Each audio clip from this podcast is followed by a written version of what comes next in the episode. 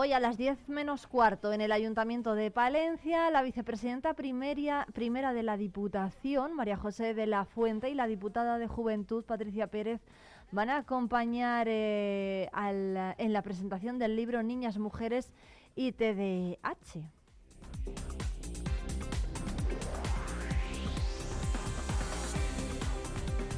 Una cita que será a las 10 eh, menos cuarto de la mañana y a las 10 y cuarto en el Palacio Provincial de la institución. La presidenta Ángeles Armisen va a acompañar de nuevo a Patricia Pérez, al delegado de la Junta José Antonio Rubio y al director del Conservatorio Enrique Abello, además de al mago Ángel Simal, para presentar el programa de Navidad de la institución provincial.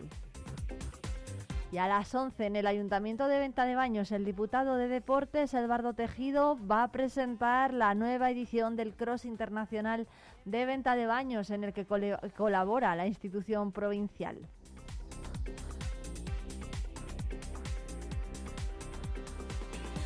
El delegado de la Junta, José Antonio Rubio, va a asistir también a la presentación de ese programa de Navidad 2023 de la Diputación de Palencia y a las 11 va a inaugurar la exposición El misterio de las cosas. En el Museo Provincial a las 12 en la parroquia de San Miguel, el delegado José Antonio Rubio va a asistir a la celebración de la festividad de Nuestra Señora de la Antigua y Santa Lucía.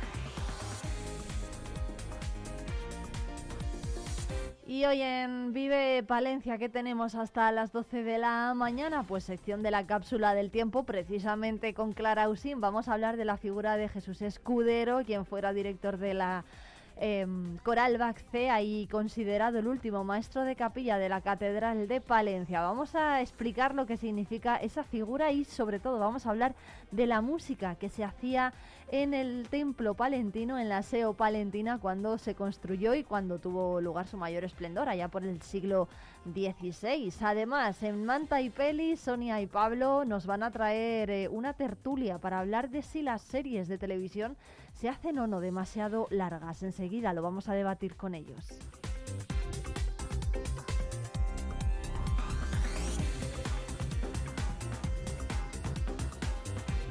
Y el grupo de música Niña Polaca llega este viernes al Universo Sonoro. Con ella os eh, vamos a hablar, nos va a atender en directo Claudia, su teclista. También, por supuesto, vamos a tener el placer de escuchar los éxitos que nos va a traer Jesús García Prieto y en Patitas Peludas vamos a hablar de la vacunación de nuestras mascotas con Marian Belloso de Clínica Veterinaria Argos. Y por supuesto que vamos a hablar con Abraham Nieto, el eh, director de A Ninguna Parte Teatro, una de las compañías que va a representar este fin de semana el auto del nacimiento de Gómez Manrique en Calabazanos.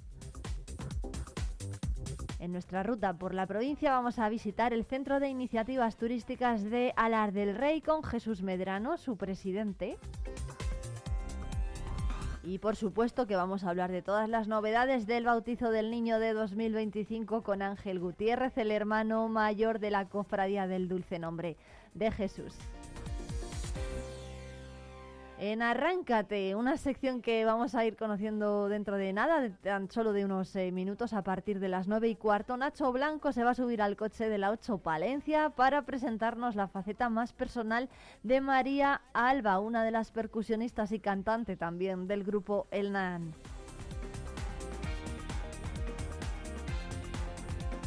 Y recordamos que tenemos las líneas abiertas hasta las 12 en el 669 22 78 75 y también tenemos el correo palencia arroba viveradio.es para que nos digáis lo que os está pareciendo el programa. Enseguida llega ya, son las 9 y 9, la información del campo.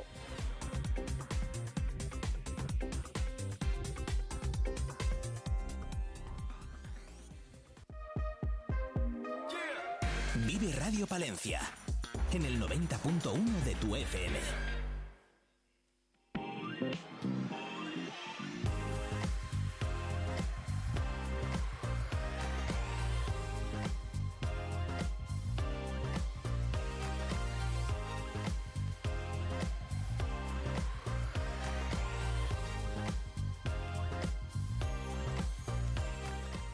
¿Cómo gestionar de forma correcta el oxígeno que entra en una bodega? Es algo que tienen que tener muy pero que muy en cuenta aquellos que quieran elaborar estos caldos y hacerlo tanto de manera profesional como amateur. De esto precisamente vamos a hablar hoy en Vive el Campo y lo vamos a hacer con eh, una de las profesoras del grado en enología del campus de Palencia. Ella es María del Álamo. ¿Qué tal? Buenos días.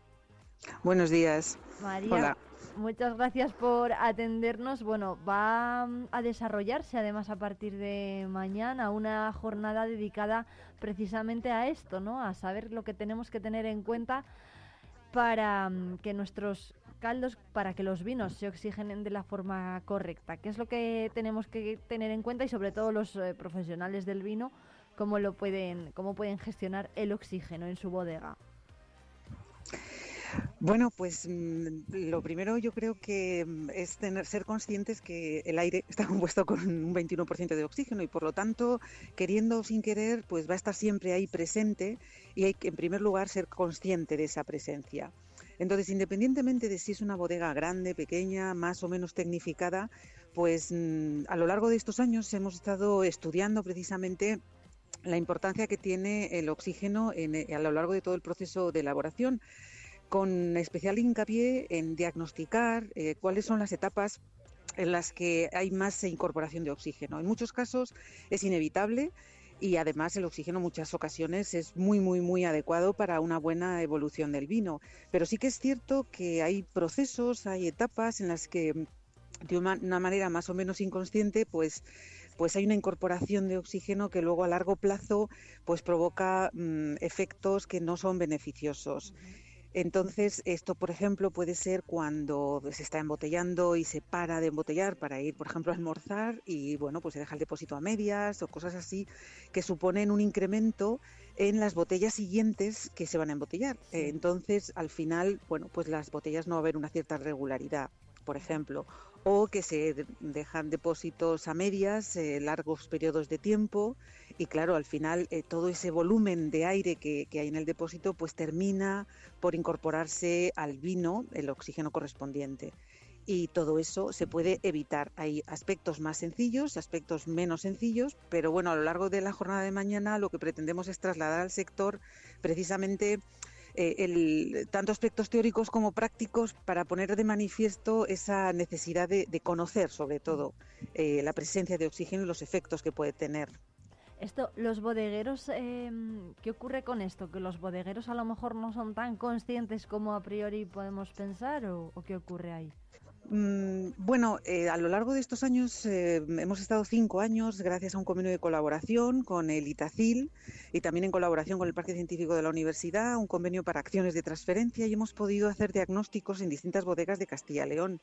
Y sí que es cierto que mm, nos hemos encontrado con que en muchos casos nadie se plantea, se para a pensar, pues que cuando estás haciendo, por ejemplo, un movimiento de vinos de un depósito a otro y la manguera está, mm, hay fugas, pues no sé para pensar que cambiando la junta de la manguera, pues se impediría esas pérdidas y por lo tanto también la entrada de oxígeno. Entonces, yo creo que no es que no se sepa, sino que a lo mejor no se ha parado a pensar, no se han parado a pensar en, en todos estos detalles, ¿no? Entonces, bueno, la jornada también, bueno, va a permitir poner encima de la mesa a lo largo de la mañana pues distintas cuestiones con charlas concretas y además se va a presentar un manual de buenas prácticas para la gestión del oxígeno en bodega que va a ser gratuito y que todo aquel que quiera se lo, lo va a tener disponible en la página web de la universidad. Por lo tanto, creemos que que es una buena labor para transferir este conocimiento y todas estas experiencias que hemos eh, ido obteniendo a lo largo de estos años y con especial hincapié pues a todas esas recomendaciones para distintos momentos de la elaboración que creemos que pueden ser de gran utilidad para, todos los enólogos. Es decir, que por lo que técnicos, por lo que cuenta María eh, son aspectos muy sencillos, ¿no? Que atañen muchas veces al mantenimiento de una manguera, de tener cuidado de no dejar abierto un depósito más tiempo de la cuenta, son bueno, cosas que se podrían solucionar simplemente prestando un poco más de atención o va más allá de eso? Sí, bueno, eh, hay cuestiones más complejas y cuestiones menos complejas, ¿no? Pero es verdad que hay cuestiones sencillas que se pueden mm, fácilmente resolver y relativamente de forma económica y barata, porque claro, medir el oxígeno disuelto que tenemos en, los distintos, en las distintas etapas o en distintos momentos de la elaboración puede ser complicado, porque no todo el mundo puede o no tiene capacidad o no quiere comprar equipamiento, pero sí que es cierto que siguiendo una serie de recomendaciones relativamente sencillas e incluso nosotros eh, a lo largo del capítulo de recomendaciones pues también ponemos es que sin necesidad de medir, por ejemplo, el caudal, el volumen de un gas para poder hacer una inertización, un inertizado del espacio de cabeza, de ese volumen de aire, pues mm, haciendo ese seguimiento de esas recomendaciones se puede dejar el depósito de un día para otro, de una semana para otra, con una cierta seguridad para que no se quede lleno de aire. Entonces, bueno, simplemente pues hay que hacer una pequeñita inversión en comprar el gas de, inertizado adecuado para, para poder mantener así el vino. Entonces yo creo que es un punto, vamos, creemos que es una buena forma de transmitir al sector pues todas esas cuestiones para que en primer lugar se las plantee y por otro lado pues también tenga una herramienta de consulta para poder responder a todas esas dudas, ¿no? Claro, ¿es económico para una bodega hacerse cargo de, por ejemplo, este tipo de equipos? Mm, bueno, todo depende, eh, si se quiere hacer un seguimiento mm, de, lo que es la medida del oxígeno y comprar el equipamiento y hacer las medidas, quizás lo, más económico es comprar el equipo, lo más, lo que menos, eh, lo que más cuesta quizás sea pues el tener el personal para mantener el equipo, tenerlo calibrado, hacer unas lecturas, saber lo que significan esas lecturas, es decir, personal entrenado para esas actividades. Pero no es tan complicado ni es tan caro, o sea, es, eh, es una forma de trabajar que asegura la calidad del vino, la calidad final del vino y sobre todo el no tener sorpresas, no tener devoluciones por partidas que porque llegan unas cajas en unas, con unas características del vino y en otras otras características y muchas veces pues es esa oxigenación que llamamos nosotros silenciosa que ocurre y que muchas veces es que ni se plantea el que existe. Mm, María, hay otro aspecto que, por ejemplo, en el embotellado, ¿no? También tenemos que tener en cuenta esta fase del, proceso para controlar el oxígeno. ¿Cómo se puede controlar el oxígeno en, la fase de embotellado? Bueno, pues mm, precisamente un capítulo también del manual que comentamos se dedica a esta, a esta parte, ¿no? Eh, básicamente, pues hay que tener una homogeneidad en el embotellado y eso implica, pues, que la botella evidentemente lo ideal es tenerla inertizada con un gas de inertización, un llenado con el vino que no suponga una adición, una incorporación de oxígeno, porque evidentemente todo el proceso de elaboración y de llevar el vino hasta ese punto se hace con esmero, hay que hacerlo con esmero y también intentando que no se sufra grandes incorporaciones, pero claro, luego ya cuando llega a ese momento y por ejemplo la botella se llena con turbulencia, pues eh, evidentemente se puede incorporar oxígeno. Si luego el espacio de cabeza, que es ese pequeño volumen de aire que vemos en cada botella, no está perfectamente controlado, inertizado, pues también supone una incorporación que con el tiempo va a incorporarse al vino. Y hay que tener en cuenta que el vino consume todo el oxígeno que se le, que se le dé. Es decir, casi todos los vinos tienen una avidez por el oxígeno muy elevada, muy elevada para quienes somos menos entendidos en la materia, ¿qué, qué, mm, qué significa que haya más oxígeno en el vino? ¿Qué, ¿Cómo lo vamos a encontrar? ¿Se puede estropear? ¿Le cambia el sabor? Mm, sí, bueno, en principio el, el, oxígeno en exceso va a oxidar al vino, lo va a estropear. Con el tiempo, si una botella la dejas abierta, eso sí que lo hemos podido ver todos, pues al final el vino se termina estropeando y no nos lo podemos beber. Entonces, el oxígeno en pequeñas cantidades de forma controlada beneficia al vino, pero hay que conocerlo, hay que saber exactamente cuánto oxígeno quieres poner a tu vino, necesita tu vino para que después de haber hecho una elaboración, una vendimia, una elaboración para mm, digamos, obtener un vino maravilloso, llegue al consumidor así de maravilloso. Y precisamente la etapa del embotellado es una de las más críticas para asegurar eso. Tanto por el embotellado como por el tapón. Perdona. Sí, no, ¿cuál, cuál es la, mm, la cantidad ideal de vino y de, de oxígeno entonces en, en el vino? Por eh, bueno, nosotros cuando hay que pensar que cuando se, se habla de oxígeno en el vino, lo que se mide es el oxígeno que queda en el vino, eh, porque si se le está moviendo el vino, bueno, pues eh, se va, va incorporando oxígeno, los compuestos reaccionan con esas pequeñas cantidades de oxígeno y van modificándose. En algunos casos de forma adecuada, se estabiliza el color, al final, bueno, pues no, siempre es perjudicial, ¿no? Pero claro, eso implica que si va consumiendo todo el oxígeno que va a haber en el vino va a ser muy poquito, cantidades muy pequeñas, muy pequeñas, microgramos. Pero claro, es porque ya hay compuestos que han ido reaccionando con esas pequeñas cantidades de oxígeno y se van transformando en otras sustancias.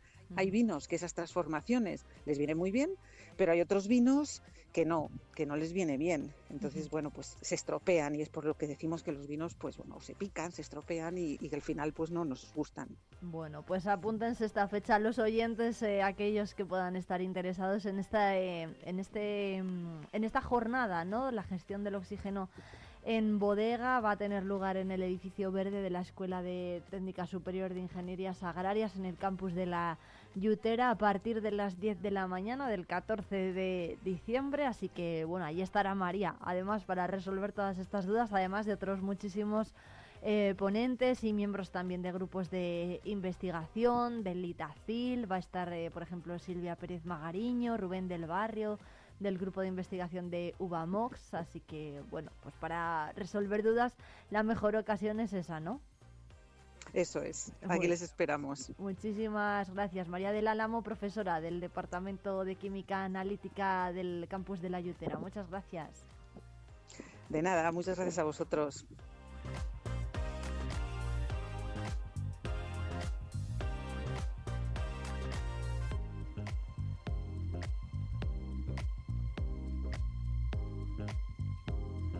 Y lo avanzábamos al comenzar. Julio Javier Díez Casero tomó ayer posesión de su cargo como nuevo vicerrector del campus universitario de la Yutera de Palencia. ¿Qué tal? Buenos días.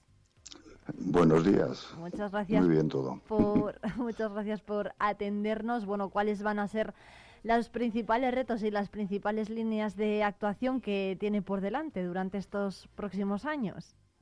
Bueno, los retos son, son muchos, un poco también que les indiqué ayer un poco en el, en, el, en la ceremonia y demás, en el discurso inaugural de toma de posesión, pero mm, bueno, el principal reto es un poco, bueno, pues intentar eh, contribuir eh, al desarrollo un poco de, no solamente de lo que es la universidad y lo que es el campus, sino también a, lo que es la ciudad y lo que es la provincia, ¿no? Un poco, como comenté ayer, eh, pienso que, bueno, pues la universidad es eh, algo, es una herramienta que realmente va a poder, eh, y puede, vamos, esto no, no, inventamos nada, siempre es así, ¿no? Que, está para solucionar problemas y para dar respuestas a, retos, como bien me comentabas, y creo que ahora mismo pues eh, la principal em, no sé, tarea es un poco, pues eso, poner la, la, máquina a trabajar para, para intentar solucionar todos los problemas que podamos. ¿Cuál es, ¿A qué se refiere cuando habla de poner la máquina a trabajar? ¿Traer más inversiones a lo mejor en I más I? ¿Traer el grado en biotecnología al campus de Palencia? Sí, es un poco todo. Bueno, el, grado de biotecnología ya está muy avanzado. Realmente tenemos que esperar ahora al mes de enero a ver si realmente pues eh, ya se confirma totalmente y ya nos, nos lo asenta definitivamente pero realmente este es uno de los grandes retos, efectivamente. Y realmente la biotecnología ahora mismo sería un revulsivo para el campus, nos acercaría además a, alumnos de, altas capacidades, porque realmente ahora hay mucha demanda y, los alumnos que, lo están solicitando pues tienen unas notas eh, excelentes. Y eso, pues desde luego, bueno sería, ¿no? Pero además de, eso, pues bueno, hay otros eh, retos. Este, este es grande, ¿no? Porque además la biotecnología es, es algo que, que en estos momentos, bueno, pues eh, la mayor parte, si vemos en televisión, la mayor parte de los avances que, que, se producen, las noticias que vienen de, tal grupo de científicos, además ha descubierto algo, vienen en este campo, en el campo de la biotecnología. En estos momentos, dentro del campus ya se están haciendo cosas de este tipo, pero realmente la llegada al campo de, de, la biotecnología sería un revulsivo bastante grande. El tema de las inversiones, desde luego. ¿Cuándo eh, podría llegar el grado en biotecnología? Bueno, en principio, em, si se, directamente se acepta en el mes de, enero, pues bueno, habría que pensar si podríamos empezar el, próximo septiembre o al siguiente, pero vamos, en uno o dos años podría venir perfectamente. Bueno, claro, se necesita contratación de profesorado, eh, instalaciones adecuadas. Eh, ¿Eso lo tenemos en el campus de Palencia? Bueno, en parte lo tenemos, pero evidentemente habrá que habrá que vamos habrá que solicitar más, que también es otra es otra oportunidad, no es una oportunidad más para poder para seguir creciendo, Y este campus, eh, desde luego, si, si estamos en este puesto es porque creemos que tiene un gran potencial. Hoy en día la agricultura y la educación y las relaciones laborales, el comercio, la, bueno, y la enfermería, que también tenemos un centro asociado con la Diputación, es, eh, no sé, son líneas de trabajo en las cuales nadie duda que son más que importantes. y, bueno, pues, eh, pues realmente es algo que, que, que, estaremos en ello. Ayer también lanzó un guante a las administraciones para bueno, ayudar ¿no? y respaldar un poco la actividad universitaria y el trabajo universitario. ¿Qué, qué espera de las eh, relaciones con ellas, con Junta de Castilla y León, Diputación, Gobierno? Bueno, pues eh, esperamos que, vamos, esperamos que sigan financiando como han financiado hasta ahora, pero también esperamos que, puedan también incrementar esa financiación y esa colaboración. Vamos, creo que no, va a haber, que no hay duda en eso, que lo, que lo van a hacer, porque en ello estamos y, les convenceremos con toda seguridad, porque lo dije ayer un poco en el, en el discurso, a ver, eh, la investigación en I+.D., eh, investigación en universidad, en campus, en, en capacidades, al fin y al cabo, porque aquí lo que hacemos es formar a las personas en capacidades, es fundamental y estoy seguro que lo van a hacer, pero realmente hace falta más. Es decir, toda la eh, investigación que se haga a, mayores con respecto a lo que estamos haciendo, que ahora mismo el campus tiene un buen nivel, eh, es inversión segura. ¿no? Y como dije ayer también, eh, no investigan más los países ricos, sino que los países que investigan más son más ricos. Bueno, pues eh, Julio Javier Díez, ¿eh? nuevo vicerrector del campus universitario de la Yutera de Palencia. Enhorabuena por lo que le toca, eh, mucha suerte y esperamos seguir dando noticias en este 2024, el año que, el año que entra. Y, ojalá el grado en biotecnología sea sea una realidad para Palencia también. Muchas gracias. Pues muchas gracias a vosotras. Un abrazo fuerte. Un abrazo, hasta luego.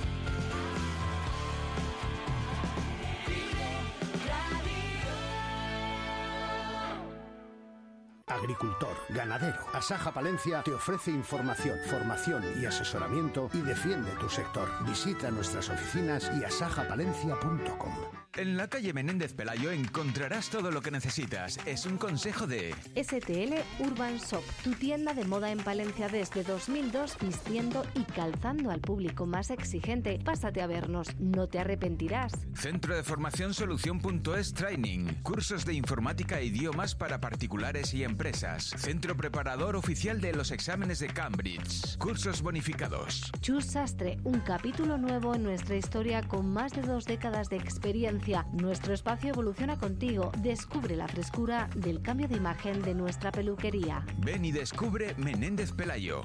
En calle Menéndez Pelayo y Antonio Maura encontrarás todo lo que necesitas. Es un consejo de Miriam Cantero. Ahora en Menéndez Pelayo 1, peluquería unisex. Te asesoramos para encontrar tu look perfecto. Tintorería Tinte Moderno le ofrece un servicio impecable para la limpieza en seco. Galas, especialistas en novia, fiesta, alta costura y comunión. Los mejores diseñadores españoles a tu disposición, desde Rosa Clara a Aníbal Laguna. Ven y descubre Menéndez Pelayo y Antonio Maura.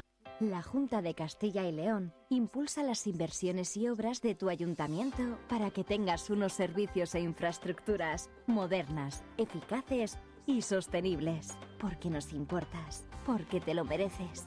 En tu pueblo o en tu ciudad, aquí invierte Junta de Castilla y León. Descubre el comercio y las empresas de Palencia. Es un consejo de... Bar El Farolillo disfruta de nuestras variadas y deliciosas tapas en el mejor de los ambientes. Calle Doctor García Barón. Destiny Sneakers, tu tienda Retro Vázquez. Acércate y descubre nuestra variedad de modelos y precios. Calle Becerro de Bengoa 13. Cristalería Sotero, la elección perfecta para tus necesidades de vidrio. Avenida Santander 5 y Calle Extremadura 18. Descubre tu comercio. ¡Hey! Di que nos escuchas. Vive Radio.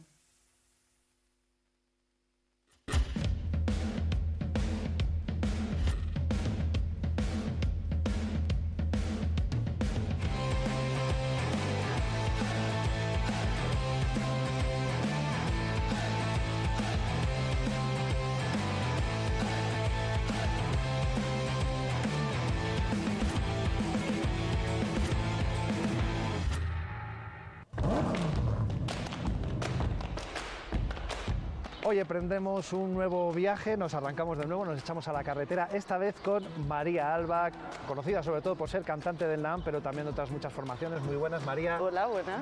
Docente, además, también hablaremos de esa vertiente profesional, pero sobre todo vamos a conocer, en otros casos, su lado más musical. Bueno, pues en este caso, obviamente, su lado musical y su trayectoria, que es muy larga y muchos la tienen presente, pero otros no tanto. Entonces hay que darla a conocer, vamos a aprovechar. Sí, genial. Nada, pues me dejo llevar, soy toda tuya. Además, yo doy por hecho que María sí nos va a cantar, que otros a lo mejor les da más miedo en tu caso. Algo cantaremos, ¿no? Y los dos, si te arrancas. Bueno, yo lo intento, lo intento. Veremos a ver por el camino. Vamos a ponernos en marcha y así conocemos mejor a María Alba. Vale, vámonos.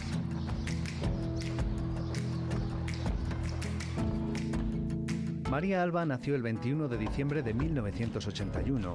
De ascendencia catalana y madrileña, es la menor de siete hermanos.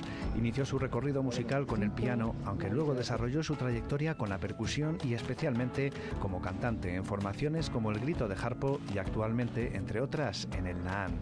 Lleva años además ejerciendo como docente en diferentes centros de toda la región.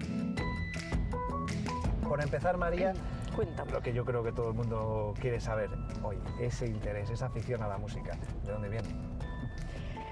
Pues no sé muy bien de dónde viene, pero yo cuando siendo pequeñita, eh, con ocho años, la dije a mi madre que me gustaría tocar el piano.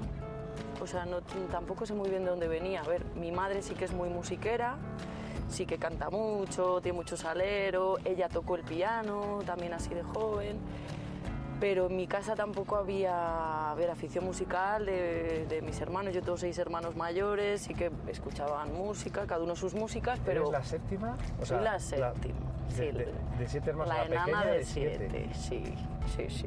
¿Y todos Yo he, tenido, chicos? yo he tenido cuatro madres y, y tres padres. Es decir, mi madre unida a mis cuatro hermanas, lo único que con una de ellas, con la mayor, nos llevamos tanta diferencia de edad que casi ni he convivido. Pero con las otras tres, pues ellas tres y mi madre eran como cuatro madres. Y mis dos hermanos y mi padre, sí, sí. Me tenían todos en palmitas. Totalmente, Sí. claro. Y, Sí, sí. y veías por casa algo, pero tampoco es que fuese habitual. No, no, pero sí que la sorprendió a mi madre que de repente eso la dijera que quería tocar el piano, que, que si podía apuntarme a unas clases de piano o algo. Y mi madre preguntó y tal, y, y el primero con el que me apuntó, un curilla que había aquí en Palencia, ya, ya no está, falleció, es que se llamaba Don Lorenzo. Y sí que luego he coincidido con más músicos que han ido, o sea que ahí coincidimos, pero luego nos perdimos la pista y nos hemos vuelto a reencontrar y habían ido a clases también con él y era un tipo muy duro, muy duro, ¿eh? que no tengo bastantes buenos recuerdos de él.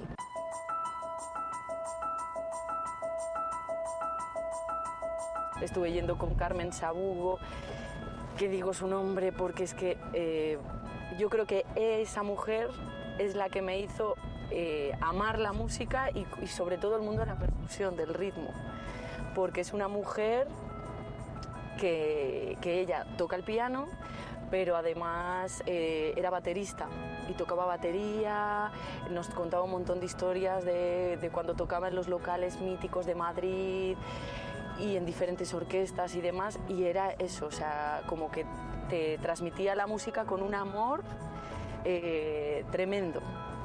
¿no? Cantaba ya con ritmo, cantaba hablando y, y era como eso, una enamorada de la música. Y yo creo que ella a mí me hizo algo.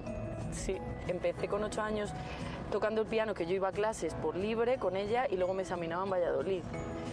Eh, que era lo duro esto de ir por libre y aparecer de repente en junio delante de un tribunal de tres mujeres que pasaban ampliamente de lo que tocaras porque se ponían a hablar del corte inglés, de lo que se habían comprado el día anterior y aparecías ahí temblando con ocho años, un mico con tres señoras ahí que tenían un timbre así delante, ¿no? Y lo tengo en mi imaginario como un timbre gigante que Como de a- repente... ahora los de los talent show, ¿no? Claro, claro, que van a dar, dan al timbre para que pares de tocar, porque no te dejaban tocar la hora entera, no, no, era, tocas un ratito y ¡ting!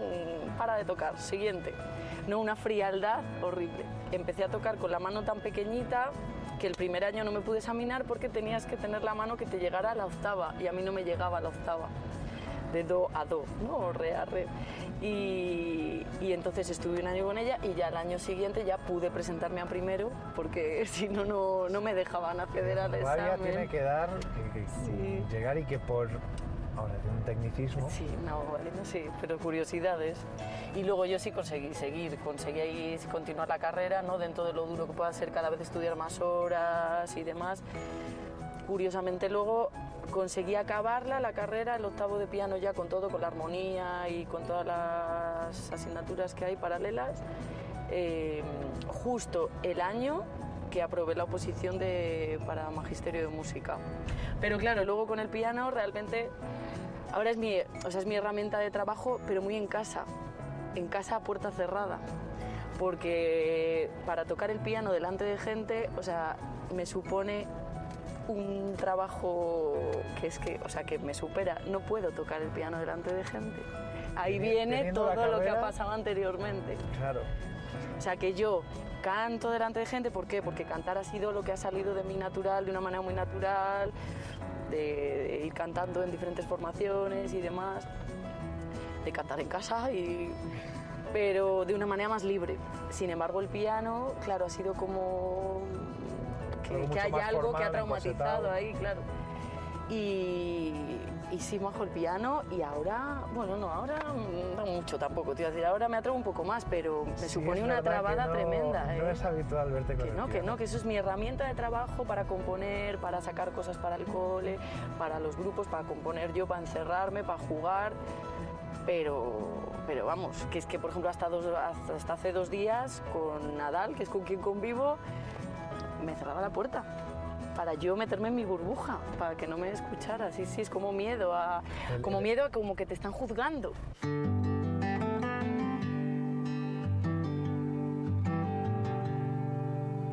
Empecé cantando con un coro y nada, y luego paralelamente fue surgiendo, eso fue cuando yo estaba haciendo magisterio, empecé a conocer a más gente del mundo de la música y ahí, por ejemplo, haciendo magisterio estaba Alfonso Abad, contrabajista, que dirige el, que, es el que lleva en el estudio del Dana, con, con Jorge Calderón, con Calde.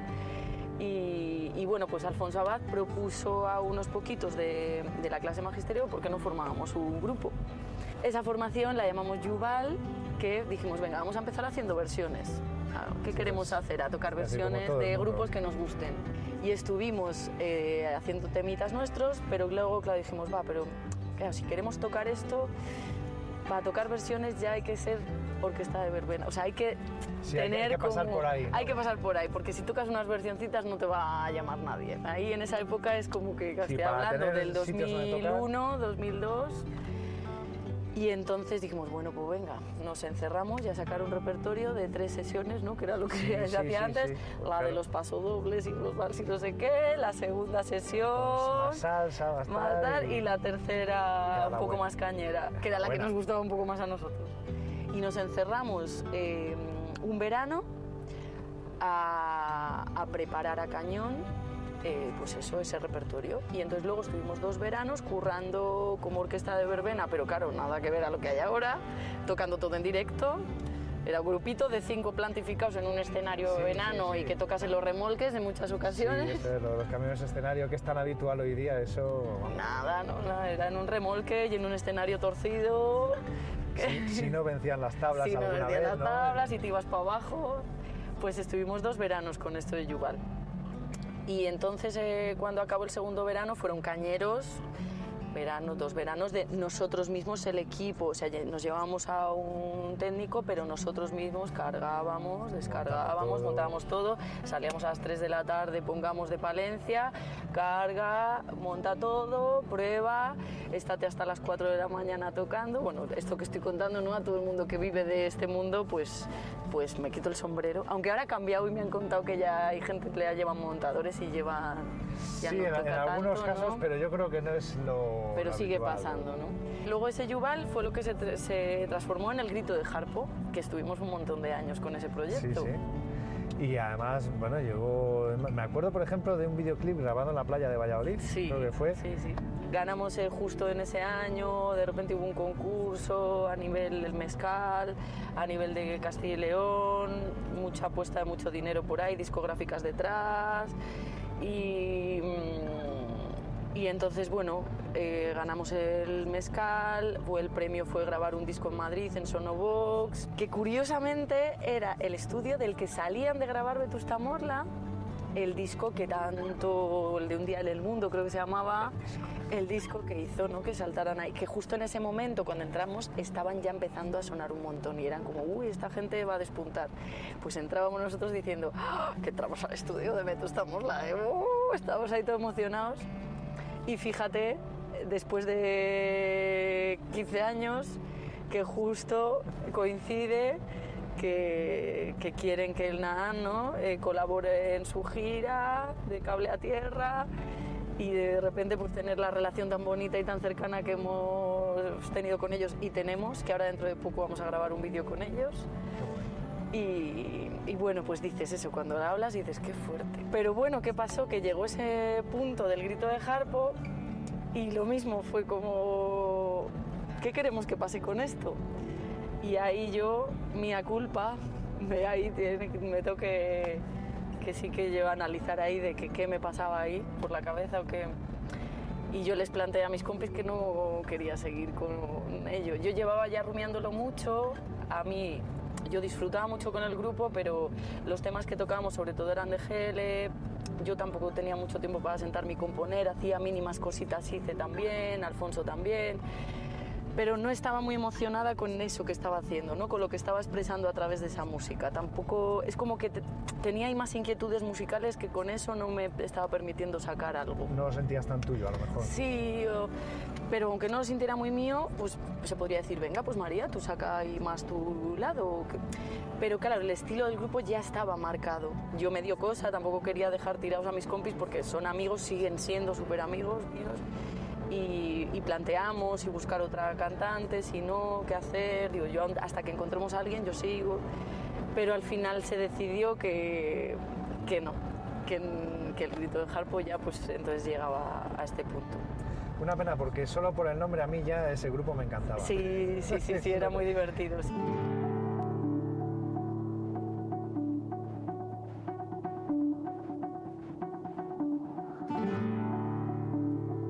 Eh, ¿Por qué has elegido este tema de Jorge Drexler? A Jorge Drexler y concretamente este Sí, tema además. pues porque, bueno, Jorge Drexler porque me parece un pedazo de artista, o sea, me parece, o sea, que es tremendo, yo le veo un filósofo, o sea, y me encanta lo que cuenta, cómo lo cuenta, sus letras, y te va abriendo la mente, ¿no? Todo lo que cuenta pues, de, la, em- de la inmigración, de que, de que todo, todos somos mezcla, de que no existe la pureza, de que estamos en un continuo viaje todos, no sé, todo lo que va contando, todas las filosofías de sus letras, me, me parece tremendo cómo lo cuenta y luego como, es, como le veo como un visionario musicalmente a la hora de, de, componer. Nunca estamos quietos, somos trashumantes, somos padres, hijos, nietos y bisnietos de inmigrantes. Es más mío lo que sueño que lo que toco. Yo no soy de aquí, pero tú tampoco. Yo no soy de aquí, pero tú tampoco. De ningún lado del todo, de todos lados un poco. Te preguntaba antes, al principio, ¿de dónde te venía el interés por la música? Y el interés por esa música de raíz, música tradicional, que vamos a decirlo así, no es algo que habitualmente a los jóvenes nos llame especialmente o nos haya Claro llamado especialmente no. la atención. No, y es más, yo cuando iba al colegio y veía compañeras bailar jotas, era como, "Oh, vaya peñazo, yo hacía ahí mi baloncesto, sí iba a piano, pero veía bailar jotas y no me llamaba nada la atención, lo veía como, ay, qué aburrimiento, tan tiesas ahí, con el brazo para arriba, no entendía nada, no me llamaba nada la atención. Pero luego, sin embargo, claro, cuando vas andando y... mm, yo sobre todo a lo mejor porque la primera formación que empezó a tocar así más música tradicional ha sido con Carrion Folk. Que de agradecerles tremendamente, que gracias a ellos he empezado a conocer un poco lo que es la, el folclore de nuestra tierra y lo que es la música tradicional. Que, no llegó a venir inmediatamente después de, de- poquito paralelo al grito de Harpo, un poquito paralelo a esa época. Hubo un momento que estaba con las dos, estaba con el grito de Harpo y con Carrion Folk. Ahí empecé a, oler un poco lo que era la música tradicional. Y, mm, pero luego, descubriendo a determinados músicos, por ejemplo Eliseo Parra, uno de- es uno de ellos, ha sido el que realmente me ha como abierto más los sentidos de, de a ver qué es esto. No, por ejemplo, Eliseo Barra, ¿no? que mezcla es el folclore, pero le ha ido evolucionando con, Sí, no- ya, de no jazz, como algo de estático a lo que hay que rendir homenaje, que también algo que está en movimiento, ¿no? Como decía la canción, estamos en movimiento y, y todo va cambiando constantemente y ahora más todavía, de la que andamos con todos estos cambios eh, tecnológicos. Entonces, pues uno de Eliseo Parra fue uno de los que eso me, me hizo pararme de a ver, Dios mío, o sea, de escuchar alguno de sus discos esto no es tan aburrido como parece, ¿no? y decir, Dios mío, pero esto, esto es la hostia, estos ritmos, pero ¿de dónde es este ritmo? Y, y di que esta mezcla que está haciendo, pero esto es súper moderno a su vez, o sea, ¿qué es esto? Y ahí es donde dices, ah, vale, pero que este tema viene de dónde? De Salamanca, ah, de Peñaparda, ah, y esto, y el pandero tocaban en Peñaparda, ah, ¿y qué ritmo tocaban? Ay, ¿quién lo tocaba? Las mujeres. O sea, empiezas ya ahí a, a investigar y dices, uy, pero que es que aquí hay cosas muy guays de nuestra tierra. Y yo sin Un saberlo. tema de Palencia, de la montaña palentina. Uy, ostras, y esta forma de tocar la pandereta en la montaña palentina, vas descubriendo cosas increíbles. Y eso que yo lo huelo un poquito por encima. En el NAN, sí, estoy dentro, toco pandereta, co- toco pandero, pero yo puedo decir que yo lo huelo un poquito, que hay gente que está muy metida en el mundo del folclore y que realmente ¿no? son los que han ido investigando y han ido pre- eh, preguntando a los abuelos y a las abuelas y grabando y que me parece un trabajo preciosísimo. Totalmente, conservar, que no se pierda. Carlos Porro quizás pueda ser. Claro, el- Carlos el Porro, todo el trabajo de. Joaquín Díaz, de un montón de gente que tenemos aquí cerca, Cristina Zagaleja, un montón de gente interesantísima y que están muy metidos en ese mundo y que controlan un montón. El cazo no tiene nada, la mesa canta de oído, las dos piedras me las como, la pena se me ha podrido. Lo que ha abierto las puertas para mucha gente conocer al Naan ha sido algo tan tradicional como las panaderas. Sí. Hasta el punto de que en los conciertos de Vetusta Morla han sonado las panaderas de la mano de Naan. Algo tan moderno como Vetusta Morla, algo tan de toda la vida como las panaderas. Sí. ¿no? Es curioso. Sí, pero sí, yo creo que ahí está la historia del Nan, que va, que es- va de algo, de cosas como muy ancestrales, ¿no? O, o- o valorar la tradición mucho y valorar a nuestros abuelos y abuelas y, lo- y a los saberes de, lo- de los pueblos y de- del campo, porque todos venimos de ahí y, y ahí está el verdadero valor porque luego todo lo demás son complementos, digamos, ¿no? Es que todo- todos venimos de ahí. Pero luego estamos en otra era y entonces están pasando muchas cosas ahora y, y hay mucha tecnología que incluir en lo que estamos haciendo. Y por ejemplo ahora el NAN está, si ya era de por sí eh, un grupo con contraste de lo natural y lo androide, eh, ahora todavía más. Ahora es como bueno, parece que todavía somos muy tradicionales ¿eh? y estamos todavía ahora dando una vuelta de tuerca mayor a los temas, todavía utilizando más, eh, pues eso, más filtros en las voces, más invento también qué hacer con lo visual, que sea todavía más, un poquito, darle una vuelta de tuerca. Pero sí, lo que te llama la atención luego es, llama la atención todo el trabajo que se puede hacer con un tema, con un montón de sonidos diferentes y muchos ritmos y mezclas eh, con los vientos, con las guitarras eléctricas, pero luego al final lo que en un directo, lo que te abre todos los sentidos es de repente una mesa y una voz. El sonido de unas manos, una mesa y una voz. Pero ¿por qué es eso? Porque yo creo que lo más sencillo al final es la sencillez y, y cuando hay silencio y hay algo simplemente sonando un sonido, ahí es donde te, te- hay algo que te pone los pelos de punta, ¿no? Menos es más. Exactamente, el menos es más, que vamos, eso es un, el lema, para mí, todo un lema.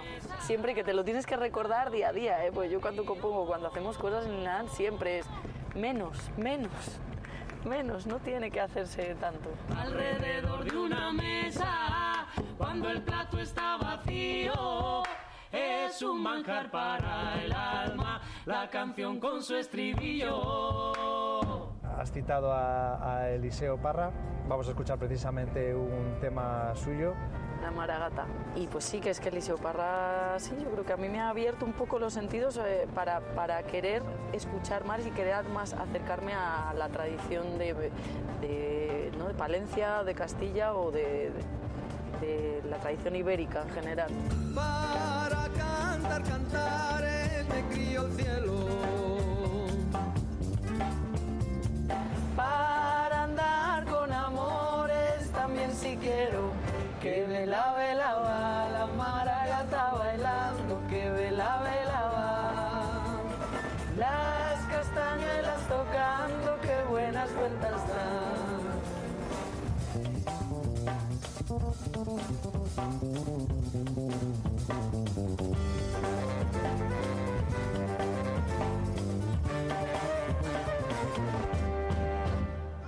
Hablábamos antes de la trayectoria profesional como docente de María y aquí es donde empezó. Sí, aquí fue el primer año que trabajé dando clases, el año que justo pues aprobé la oposición y el año de funcionario de prácticas me mandaron aquí a Fuentes de Nava. Y, y, pues eh, por esa época el cole debía tener, ¿cuántos eran? Como unos 100 alumnos o algo así, que ahora deben quedar muchos menos. Y me tocó una tutoría de tercero con nueve niños y niñas y dar música a todo el cole. Y Buen reto, ¿eh? fue entrar ahí a tope. Yo tengo buen recuerdo y ahora me hace mucha ilusión cuando he venido aquí a Fuentes a, a tocar, que sí que todavía después de 20 años, se dice fácil, después de 20 años sí que se me, se me acercan mamás, se me acercan familias y alumnos iba que sí que decir, me verles la recuerdan. que sí que me recuerdan y, y a mí se me ponen los pelos de punta cuando me viene un, un alumno y te dice, ¡Hala María! Que han pasado 20 años. Y digo, ¡Hala, qué guay! Te estás acordando de mí, pero que es que fue un año el que estuve contigo y te hace muchísima ilusión.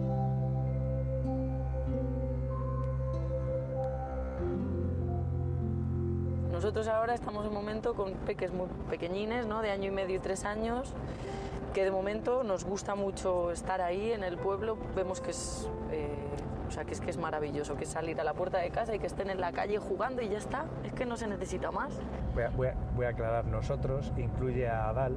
Sí, eso, bueno, a mi pareja, a mi Claro. marido, que es que lo de mi marido se me, Es verdad, se me suena tan hace- formal. Sí, Yo no puedo evitar pensar cómo le cambia a uno la vida, cómo se organiza a uno la vida y la casa eh, teniendo dos hijos y siendo los dos músicos. Sí. Eh, que, vamos a decirlo así, son horarios que no son los, los más que no son los conciliadores. más conciliadores. Yo ahora cada vez, eh, vamos, me encanta más que el concierto. O sea, a las 6 de la tarde si es mejor, si no, 8 o 9. Ya pasando de 8 o 9, no, por favor. Porque casi estoy dormida casi todos los días con no a las 10. Y ya cuando un concierto es tardísimo, o llegas tardísimo, el otro día que tocamos en Madrid y, y llegamos a las 4 de la mañana, fue descoloque total, que dices, no, no, no, ya no puedo con estos horarios. Pero bueno, pues, pues se puede, es mucha organización, se puede gracias a las ayudas de gente. Yo en este caso contamos con mis hermanas que nos ayudan muchísimo y se lo agradezco tremendamente porque pues podemos hacer esos conciertos ahora mismo viviendo donde estamos viviendo gracias a ellas. Y, a mis hermanos también, a mi hermano Alfonso eh, y a mi madre, o sea, nos ayudan un montón también ayudas de amigos, ¿no? de todas las familias cercanas que, que también son familia, o sea, de nuestras amistades que también tienen niños. La familia elegida. Claro, entonces gracias a todas ellas y a todos ellos pues podemos seguir tocando y en este caso, pues por ejemplo en el NAAN, que es en el proyecto que estamos los dos porque luego ya vamos compatibilizando. En el NAAN estamos los dos, pero si por ejemplo nos surge concierto, pues a mí en mi caso ahora con Mira Trío o él con otros proyectos, yo intento que si él tiene ya un concierto, yo no tenerlo, porque es que si no ya sería mucho.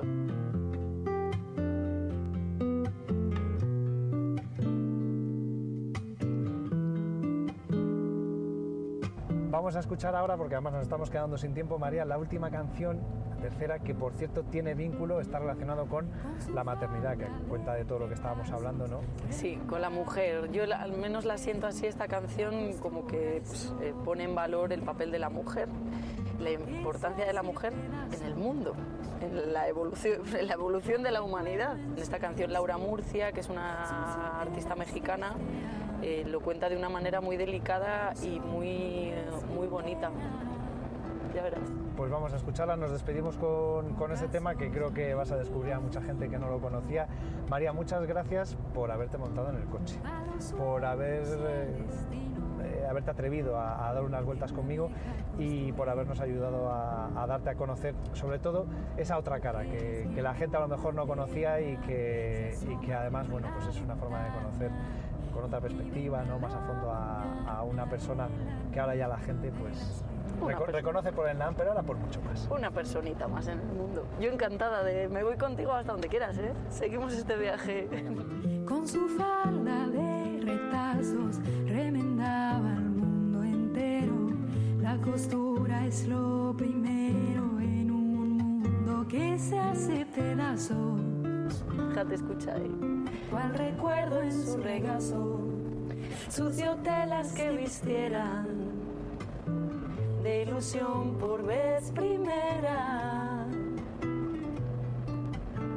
con trazos de un hilo fino,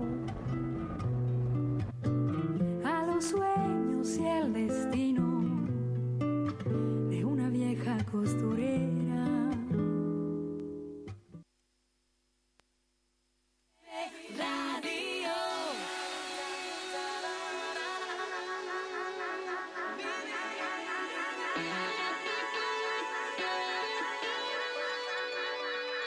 Vive.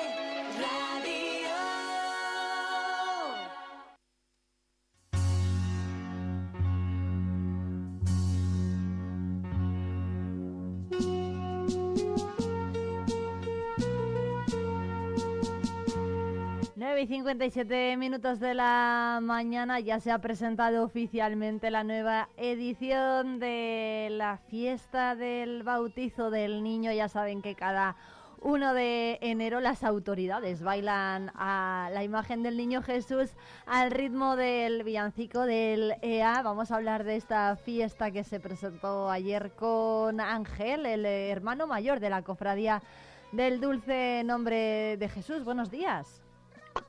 Buenos días. Muchas gracias Ángel por atendernos. Bueno, ¿cuáles son las principales novedades para este año? Bueno, pues este año somos un poco tradicionales y ya, como venimos haciendo desde que es fiesta de interés turístico nacional, pues hemos enfocado la fiesta del bautizo, además del día 1, que es la, el día principal, pues alrededor de esa fecha, pues hemos hecho diferentes actividades, principalmente para los niños pero también para mayores. Así tenemos el bautizo del niño para niños, que ya es el tercero o cuarto año que lo hacemos, y ha ido, ha ido cada vez más animado, y esperamos que este año con los nuevos grupos de danzas y todo eso, pues sea un, un éxito total en la Plaza Mayor el día 23. Bueno, el bautizo infantil, ¿no? Es el que... El bautizo infantil, sí. Es el que comenta, bueno, como se está trabajando en la cofradía, ¿cuántos kilos de caramelos van a repartir en la pedrea? Bueno, pues por allí ahora habrá unos 500 kilos entre todo lo que, lo que se lanza en los bautizos, tanto en el de niños como en el de mayores, y luego pues en las bolsas que se dan a los cofrades y quien quiere acercarse por allí también a recoger alguna bolsa, pues ahí estamos llenos de caramelos. ¿Cómo, ¿Cómo es organizar esta fiesta? Yo no sé si el hecho de la declaración de interés turístico eh, impone, impone mucho más, sí, nacional, impone mucho más y, y, y bueno, ¿cuánta gente viene a visitar eh, Palencia con motivo de esta, de esta fiesta? Bueno, claro, esos datos es un poco complicado para nosotros el tenerlos, eh, pero desde que somos interés turístico nacional se ha ampliado, porque ahora antes era únicamente el día 1 de enero y ahora se amplía, le llamamos la semana, que dura más de una semana, porque terminamos el 14 de enero con un concierto de música Ortega, que será en el principal, y entonces, bueno, pues estamos desde el día 23 que empieza el bautizo de los niños, hasta el día 14 de enero. Eso requiere, claro, que al ser fiesta de interés turístico nacional no lo podíamos quedar únicamente con el día 1, sino ampliarlo un poco más y es lo que hemos estado haciendo estos años, trabajando todos los cofrades en este sentido. Bueno, va a haber una exposición paralela, además, ¿no? De imágenes del Niño Jesús. En, el, en la cofradía, en la cofradía tenemos, vamos, siempre teníamos los trajecillos que viene vistiendo el niño desde tiempos inmemoriales y, y, lo que se ha hecho este año, que en lugar de tenerles guardados allí en una urna, pues les hemos expuesto. Hemos colocado el, el salón principal de la cofradía y la gente cuando acuda a la cofradía o bien a ver los trajecillos o bien a ver el Belén que tenemos instalado, porque eh, estamos colaborando en la semana, en, en, en la ruta de los Belenes, pues pueden ver el Belén y además en la cofradía ver la exposición de trajecillos del niño es muy interesante porque son de diferentes épocas y muy muy distintos y muy bonitos. ¿De dónde han conseguido estos trajecillos? ¿Qué dice? ¿Qué menciona? Pues estos trajecillos tienen una procedencia diversa, pero principalmente son regalos que han hecho al niño eh, las madrinas que en cada momento les ha correspondido ser protagonistas el día 1 de enero. Y bueno, pues al ser madrinas ha habido algunas que han regalado el trajecillo al niño y se ha quedado allí en la cofradía, claro. Uh -huh.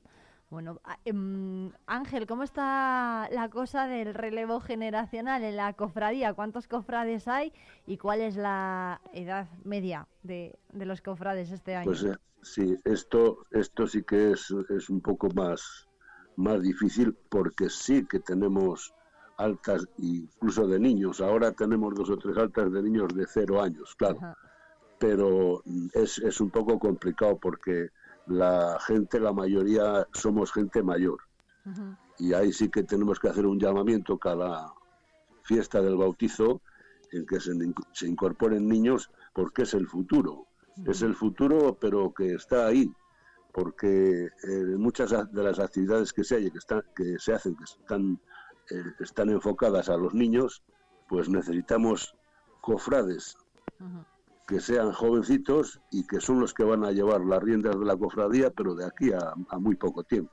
Uh -huh. Desde luego, desde luego que sí. Bueno, Ángel, recuérdenos, la cita del 23 de diciembre va a comenzar a las once y media de la mañana, pero ¿cuándo, a partir de qué hora podemos acercarnos por la iglesia de San Miguel el próximo 1 de enero? El día 1 de enero, eso es tradicional, por la mañana tenemos a las 12 la, la misa, que nos acompañarán las autoridades y además otras cofradías que también nos acompañan.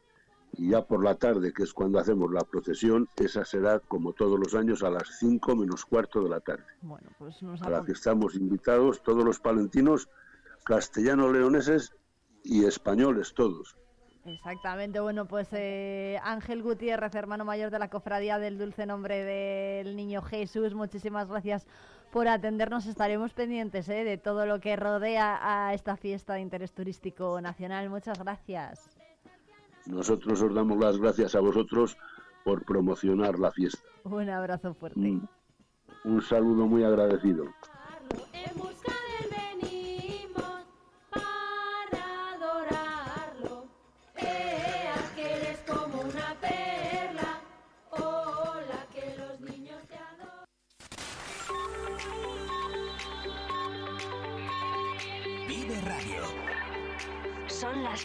Mañana. Palencia 90.1.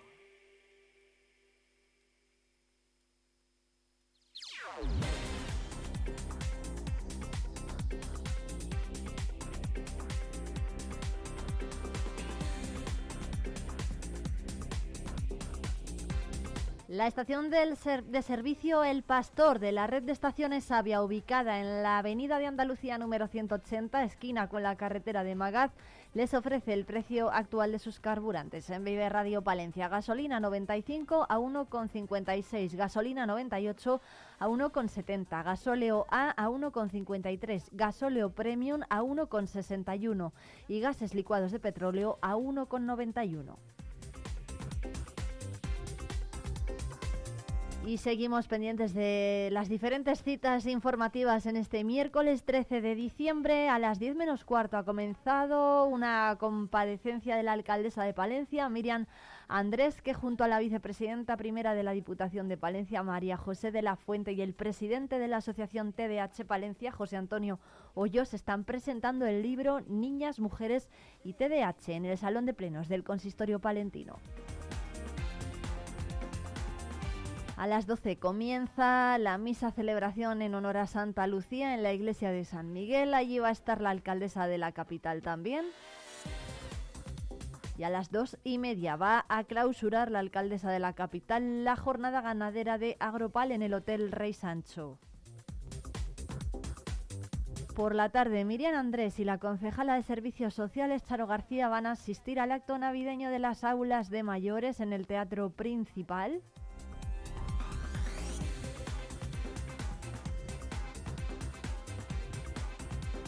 Y además en la Diputación de Palencia a partir de las 10 y cuarto se va a presentar el programa de Navidad 2023 de la Diputación de Palencia. Se va a hacer en el eh, Palacio de la institución provincial. Allí va a estar Ángeles Armisen, la presidenta de la Diputación, acompañando a la responsable de Acción Cultural, Patricia Pérez, el delegado de la Junta, José Antonio Rubio, y el director del Conservatorio, Enrique Abello. A las 11 en el Ayuntamiento de Venta de Baños se presenta el Cross Internacional de esta localidad en el que colabora también la institución provincial.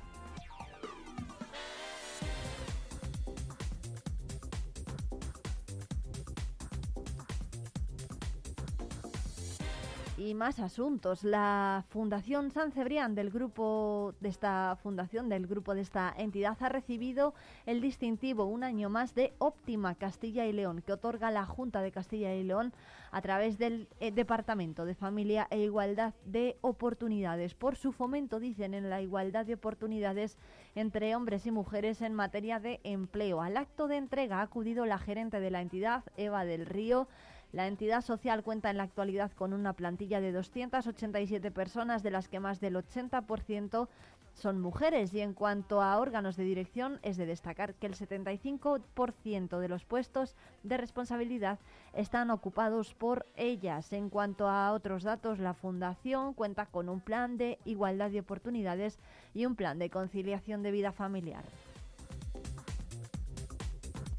Y más cosas, el Grupo Popular en el Ayuntamiento de Palencia afirma que la concejal de Impulso Económico, Judith Castro, ha presentado una nueva ordenanza del mercadillo sin tener en cuenta a la mayoría de las opiniones de los miembros de la comisión, organizaciones empresariales y vecinos, incluyendo además leyes derogadas. Ante la, falta, ante la falta de consenso, el Partido Popular ha solicitado que se quede sobre la mesa y se trabaje en una ordenanza favorable para los vendedores y los vecinos desde el diálogo. La nueva ordenanza de mercadillos que propone el Partido Socialista no va a salir adelante, dicen los populares, por falta de consenso. Desde la formación azul son conscientes de la importancia de la regulación de la venta ambulante buscando el beneficio de vendedores y vecinos de la ciudad. Por eso han pedido al equipo de gobierno que se tome en serio este asunto y que tenga en cuenta las aportaciones de los miembros de la Comisión de Impulso Económico para su aprobación.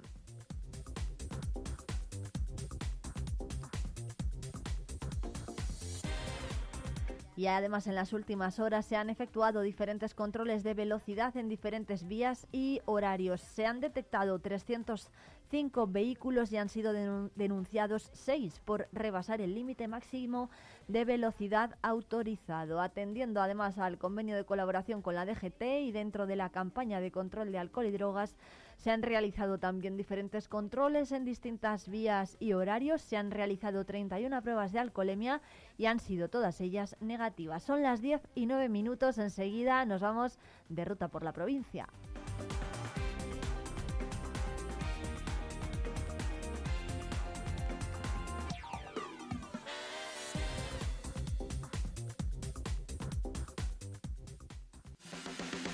Vive Palencia, vive tu provincia, vive tu pueblo, vive radio.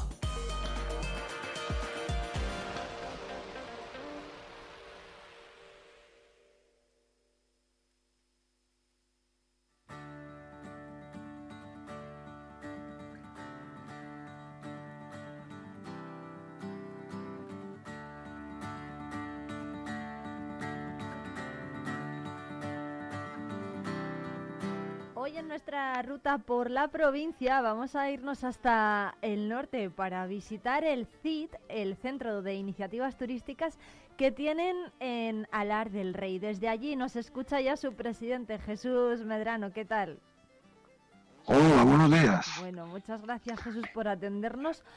Bueno, ¿dónde está ubicado este centro de iniciativas turísticas que además está muy cerca ¿no? del nacimiento del Canal de Castilla y de la primera dársena que tenemos en la provincia Pues- de Palencia?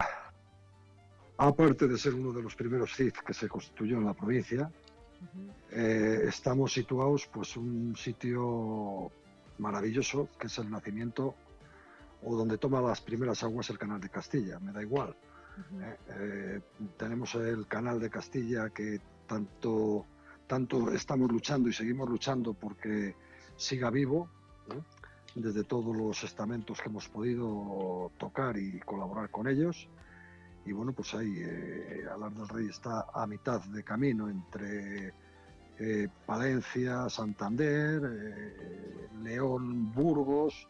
Estamos en ese, en ese punto centro ¿eh? que pues bueno, pues nos puede visitar todo el mundo pues sin hacer ningún esfuerzo porque estamos hablando de, de recorrer 100 kilómetros. Bueno, el hecho de que fuese el CID de Alar del Rey el primero en abrir sus puertas en la provincia de Palencia em, significó un reto para el pueblo en, esa, en ese momento. Como te he dicho antes, eh, para que no se me moleste Palencia, que aunque ya no le tiene, fue Palencia antes que nosotros, pero vamos, Sí, somos de los bueno, primeros. En el medio rural, por ejemplo, fue el Eh, primero. Mm, Me decías, bueno, pues fue una forma de, activar eh, Alar como, mm, como núcleo geográfico. Es un pueblo pues que, que- es mm, de una vida nueva. eh, nació con el Canal de Castilla, eh, tenía toda la comarca alrededor, que era los que era agrícola, ganadera y tal. Entonces Alar tenía que buscar una fuente de, comunicación con- con los pueblos ribereños, eh, con, la- con las provincias limítrofes y tal, para iniciar un poquitín pues su, su andadura eh, vendiendo pues, pues lo que entonces teníamos. Eh, eh, Alar lo que tiene es agua, el agua que es el pisuerga y el canal, uno natural, otro artificial. Entonces fue un núcleo a través de unos amigos, porque claro, yo no soy fundador del CID, pero los que lo fundaron, pues en una excursión vieron una fiesta de piraguas en Asturias, que es eh, la madre patria del piragüismo, por decirlo así. Sí. Y estos hombres, entre ellos había un asturiano, por eso fue el andar por Asturias, y dijeron, bueno, ¿por qué nosotros que tenemos lo mejor, que es el agua, eh, no sacamos recurso de ello? Y ahí empezó ya una de las de los lineales de- de- del, del turismo pues en, en Alar del Rey y en la provincia, y bueno, pues estamos hablando de 58 años que se lleva haciendo eh, el descenso internacional del Pisuerga. Em, ¿Cuáles han sido hasta ahora los eh, momentos en los que más em, bueno pues turismo han recibido en el centro de en el centro de en su centro vaya? Pues mira, normalmente hasta hace cuatro años tuvimos la, la responsabilidad de llevar la oficina de turismo y entonces pues los controles que se hacían y que mandábamos a Junta de Castilla y León y a Diputación eh, eran las épocas estivales o épocas navideñas, Semana Santa, donde la afluencia pues era se notaba de año en año que iba subiendo la gente, pues hombre, eh, se empezó a dar a conocer el canal, porque el canal, pues estamos hablando que en el año 80, pues nadie recorría el canal, al revés. Estaba ahí como un recurso donde íbamos a pescar cangrejos y donde al que se le ocurría hablar un poquitín del canal decía, "Ah, este tío está loco, el canal ya pasó de moda. Y bueno, pues el canal, el canal nosotros veíamos que tenía futuro porque donde hay una riqueza bien artificial, que es el agua, vamos, eh, artificial porque está hecho por, por la mano. Eh, pero tiene un recurso que es el agua, pues, pues siempre puedes crear algo, un- una riqueza para, para la comarca. Y entonces pues nosotros empezamos a dar guerra. Eh, me recuerdo cuando con mi presidente, el que fue fundador del Centro de Iniciativa de Turismo, llegábamos a la Diputación, pues siempre había alguna voz que decían, Buah, ya están aquí los del canal, los del el no sé qué de, de- para hacer un no sé qué de pesca, eh, los que ya están aquí, no sé qué querrán hacer con el canal. Bueno, pues en aquella época dábamos guerra y de ahí salió pues el primer congreso de- del canal de Castilla. Sí. Y bueno, pues desde ahí vamos llegando a donde hemos llegado, al 2023. Te estoy hablando de los años 80 al 2023, los años que hemos estado dando. Y ha sido otra de las eh, lineales que el, el CID pues, ha usado para, para trabajar y vender eh, la Villa de del Rey.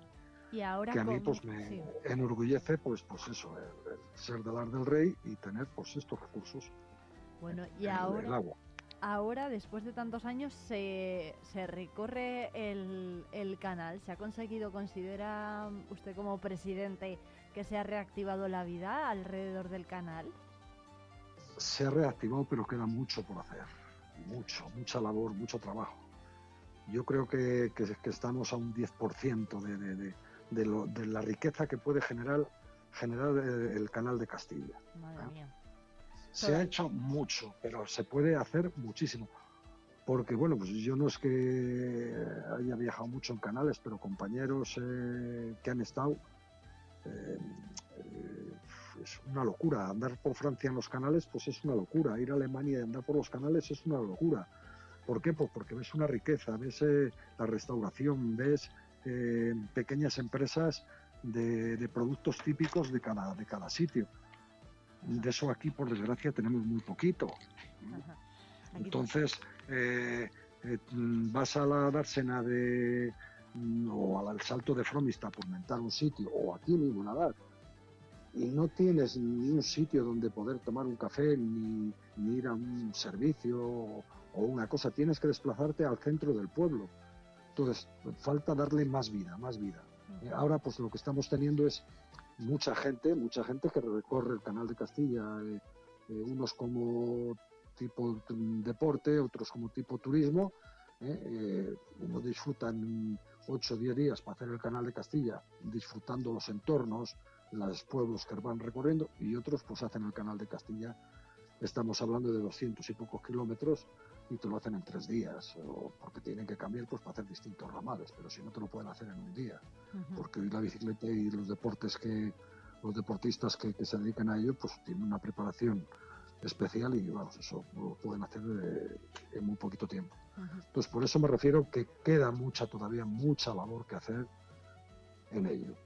Es complicado mm, piensan, ¿no? Des- desde este CIT tan vinculado al canal de Castilla, que los pueblos más pequeños a lo mejor se puedan hacer cargo o rehabilitar sus zonas de, del canal de Castilla, que, pues no sé, a Hombre, los- eh, las antiguas lo- fábricas, a las harineras, las dársenas.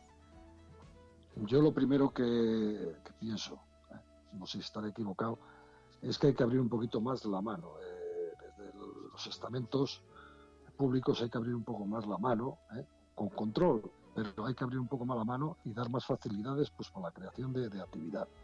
eh.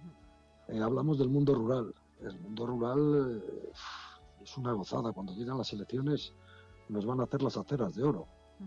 Luego pasan los cuatro años y, y- y no hemos visto nada cambiado, o muy poquito.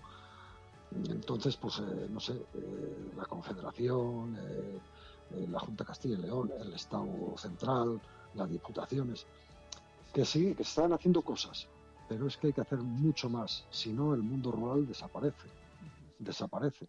Bueno, Entonces, eh, la gente viene, hace el campo y se marcha a la capital. Bueno, pues a la capital, pero es que ¿quién va a cuidar el pueblo?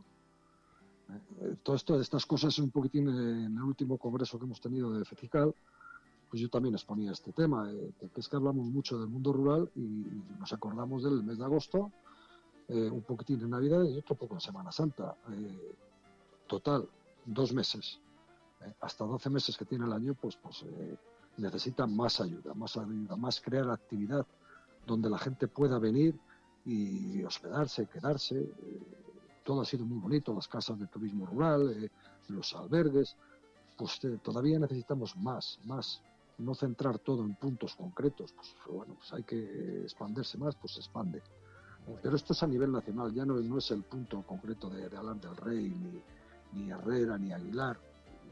Estamos bajando de población, ¿por qué? Pues por, por algo será, por algo será. Bueno, Entonces, Jesús, todas, todas estas cosas las tienen que tomar un poquitín en consideración, pues, eh, nuestros superiores, por decirlo así. bueno, Jesús, no solamente del canal de Castilla, ¿eh? vive el CID de Alar del Rey, porque desde allí además se da mm, información y bueno, se asesora también al visitante que quiera visitar otros enclaves, ¿no? Como el Geoparque Mundial de las Loras, eh, la montaña palentina también que la tenemos muy cerquita. ¿Qué es lo que más busca el visitante?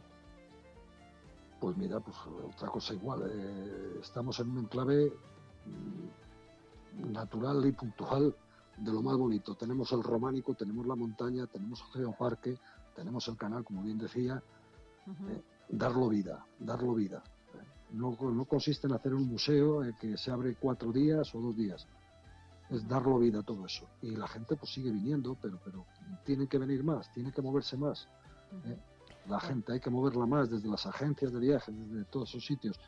Nosotros, como nuestra fiesta ¿tenéis eh, principal y nuestra actividad principal, Jesús, Jesús, ¿tenéis alguna cifra, tenéis alguna cifra de, tienen alguna cifra de visitantes de, por ejemplo, de este año en el CID de Alar? Pues mira, ahora lo lleva el ayuntamiento. Yo ahora exactamente, pues no te sé decir, pero eh, cuando nosotros lo llevábamos hace cinco años, eh, pues te estoy hablando de que por la oficina pasaban, pues sobre el mes de agosto se acercaban a las 2.000 personas. Era lo máximo, lo máximo. Eh, entraban autobuses, cosas, y entonces tratabas de enseñarles las mazmorras, las naves de pico, la dársena, donde nace el canal, el entorno del Pisuerga, la fuente de la gallina. Luego cuando venía otro tipo de, de turismo más cultural, pues intentabas situarles pues eh, los entornos de Peñamaya, que es dentro de, de las Loras, eh, que es un entorno muy bonito, eh, en las Tuerces, que aunque está metido en el enclave de Aguilar de Campo, pero todos tenemos que compartir todo.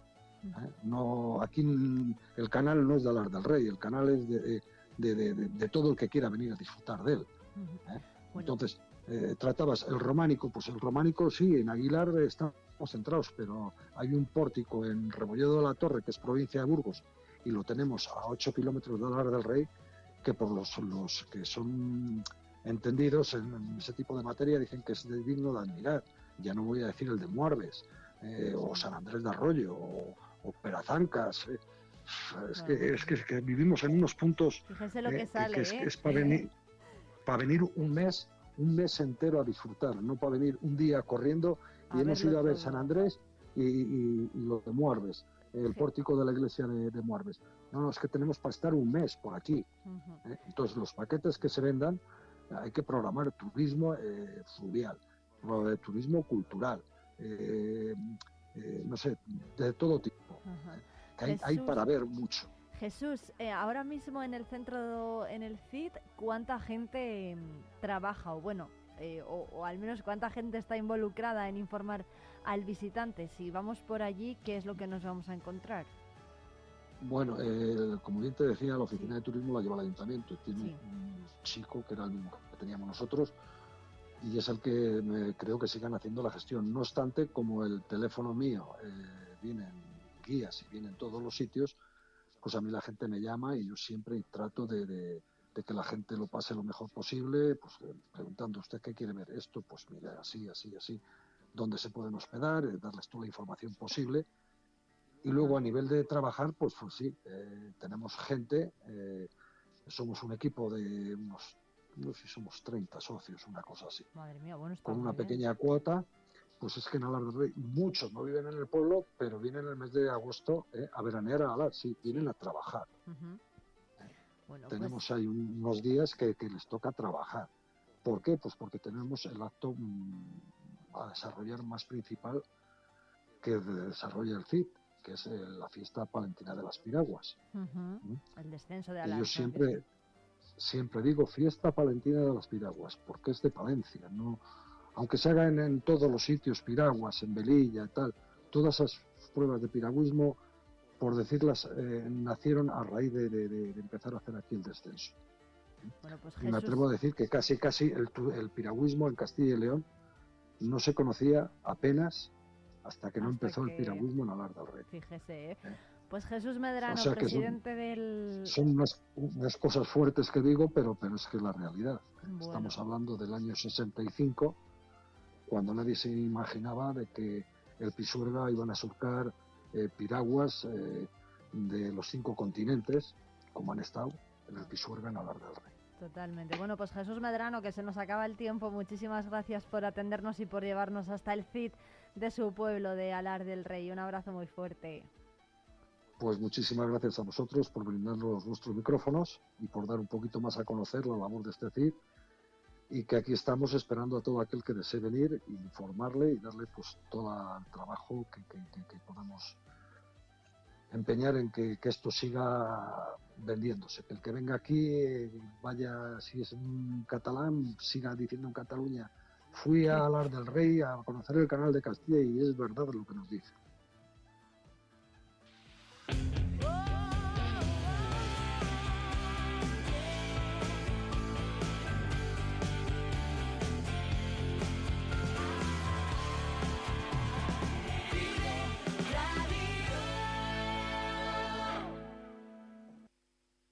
La Junta de Castilla y León impulsa las inversiones y obras de tu ayuntamiento para que tengas unos servicios e infraestructuras modernas, eficaces y sostenibles. Porque nos importas, porque te lo mereces. En tu pueblo o en tu ciudad, aquí invierte Junta de Castilla y León. Descubre el comercio de la calle Antonio Maura. Compra en Palencia. Invierte en tu futuro. Es un consejo de Modena Costura Novia. Nuevas colecciones de novia, fiesta y comunión. Mena Hogar. Descubre nuestra exposición y complementos para regalar esta Navidad. Hacemos de tu casa un hogar. Artesano. Productos únicos llenos de sabor para los paladares más exigentes. Compra en el comercio palentino. Invierte en tu futuro. Pensando en una nueva escapada, tenemos un plan perfecto para ti. Ven a Ampudia, descubre la magia de su castillo, la belleza de su colegiata, el encanto de sus calles porticadas o los tesoros que esconden sus museos. Descansa en sus preciosos alojamientos y deleita tu paladar con la rica gastronomía de sus restaurantes. Escápate, ven a Ampudia, te sorprenderá. Descubre el comercio y las empresas de Palencia. Es un consejo de El Arca de Noé Peluquería Canina, Acuariofilia, expertos en nutrición animal con servicio a domicilio, Avenida Santander 44. La Colada, recogida y entrega para empresas y particulares, eficiencia y calidad. Avenida Santander 29. Restaurante Carelia. Disfruta de un ambiente cercano, de nuestra comida casera y variada carta. Avenida Derechos Humanos 11. Descubre tu comercio. Hornillos de Cerrato, un tesoro escondido en el corazón de Palencia. Descubre su encanto rural, su historia fascinante y su gente acogedora. Ven y vive la experiencia única de Hornillos de Cerrato. En la Avenida Santander y Eras del Bosque encontrarás todo lo que necesitas. Belén Ruiz Estilista. Tu estilo, nuestra pasión. En Avenida Santander 1. Adaix, tu hogar en Palencia. Te esperamos en calle Eras del Bosque 1. Horno del Duero. El aroma del café y el sabor del pan. La combinación perfecta en Avenida Santander 23. Ven y descubre la Avenida Santander y Eras del Bosque. Vive Palencia. Con Irene Rodríguez.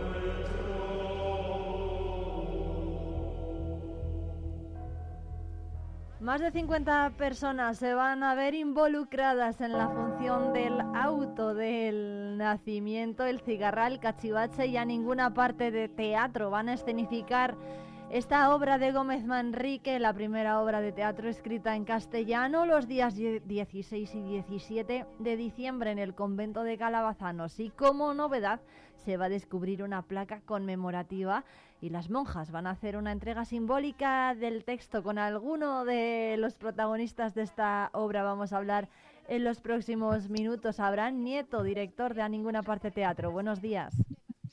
Buenos días. Muchas gracias, Abraham, por atendernos. Bueno, ¿qué mm, significa para todos ustedes el hecho de representar esta obra y además hacerlo este año con eh, la primera edición que se va a representar con ya la declaración de fiesta de interés turístico regional.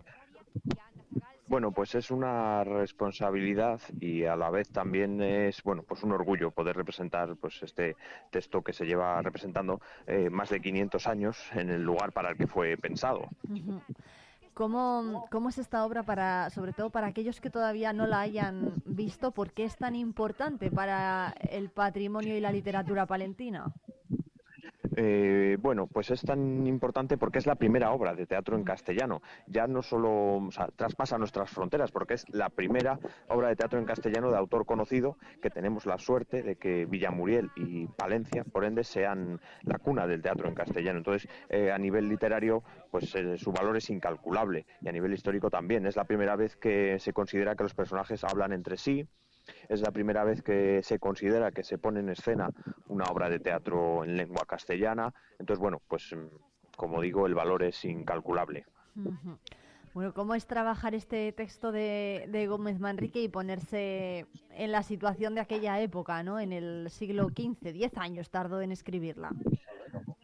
Bueno, pues eh, ponerse en el papel, como decía antes, es un orgullo y una responsabilidad. Para muchos de nosotros llevamos eh, toda la vida haciéndolo, porque hace 27 años que Teatro El Cigarral, que es el grupo, uno de los grupos locales que ahora lo representa, como tomó el relevo de Teatro Gades y desde entonces muchos de nosotros llevamos eh, representándolo. Entonces, bueno, pues forma parte de nuestra vida y como decimos la mayoría de los que participamos en el auto, la Navidad para nosotros empieza cuando representamos el auto de Gómez Manrique. Sí, no, es muy, muy representativo esto que dice Abraham. Cuéntenos cómo va a ser la obra, porque no solamente va a haber eh, actores, ¿no? Y también va a haber otra serie de recreaciones históricas que van a circular alrededor de, de, de la representación. Sí, claro, o sea, la propia representación, que es lo que escribe Gómez Manrique, pues se le recrea alrededor, el, vamos a decir así, como el hecho histórico, el por qué sucede lo que, lo que sucede. Entonces, primeramente el patio estará ambientado con un mercado, con bueno, con el despacho de Gómez Manrique, donde bueno, se puede ver cómo él lo escribe, eh, alguna serie de cosas que organiza mm, el ayuntamiento de, de Villamuriel y luego a partir de ahí pues eh, llega la, la, entrada de la infanta Isabel, porque la infanta Isabel, que tenía mucha relación con Gómez Manrique y con el convento de Calabazanos, según cuentan, acudió a esa primera representación. Entonces, bueno, pues se recrea todo ese momento, luego pasamos al interior de la iglesia y en el interior de la iglesia se ve cómo la hermana de Gómez Manrique, que era la vicaria del convento, encarga el texto a su hermano y contrata a un grupo de cómicos para que representen la, obra. Y luego, después de todo ese prólogo donde vemos la entrada de Isabel, escuchamos un poco a Gómez Manrique y a su hermana hablar sobre la obra, pues empieza la obra propiamente dicha, que termina con el canto del villancico que escribe Gómez Manrique y que cantan las monjas. Ajá. Oye, ¿le gustó, ¿le gustó a la reina la representación que vio ahí en Calabaza? ¿No? ¿Se sabe algo bueno, de no, esto? no lo sabemos, pero lo que sí sabemos es que mmm, Gómez Manrique escribió más cosas, más Sí. eh, pequeñas obras o momos, que es como así lo llamaban antes de ser obras de teatro. Esto se considera obra de teatro, pero antes había estos pequeños momos. Sí que sabemos que Gómez Manrique escribió más para ella y para su hermano, para su hermano el que fue rey. Bueno, a la muerte de ella, ella se convirtió de él, ella se convirtió en, en reina. Entonces sabemos que sí, que le gustaba lo que escribía Gómez Manrique, así que queremos creer que también le gustó la representación porque además ella regaló una cuna para guardar al niño que se usó en la representación. Entonces creemos que, eh, que la obra le gustó y cada año le sigue gustando. Qué bueno. Bueno, hay que, hay que decir que hay muchísimos... Bueno, ¿cuántos personajes se suben al escenario de la obra propiamente dicha?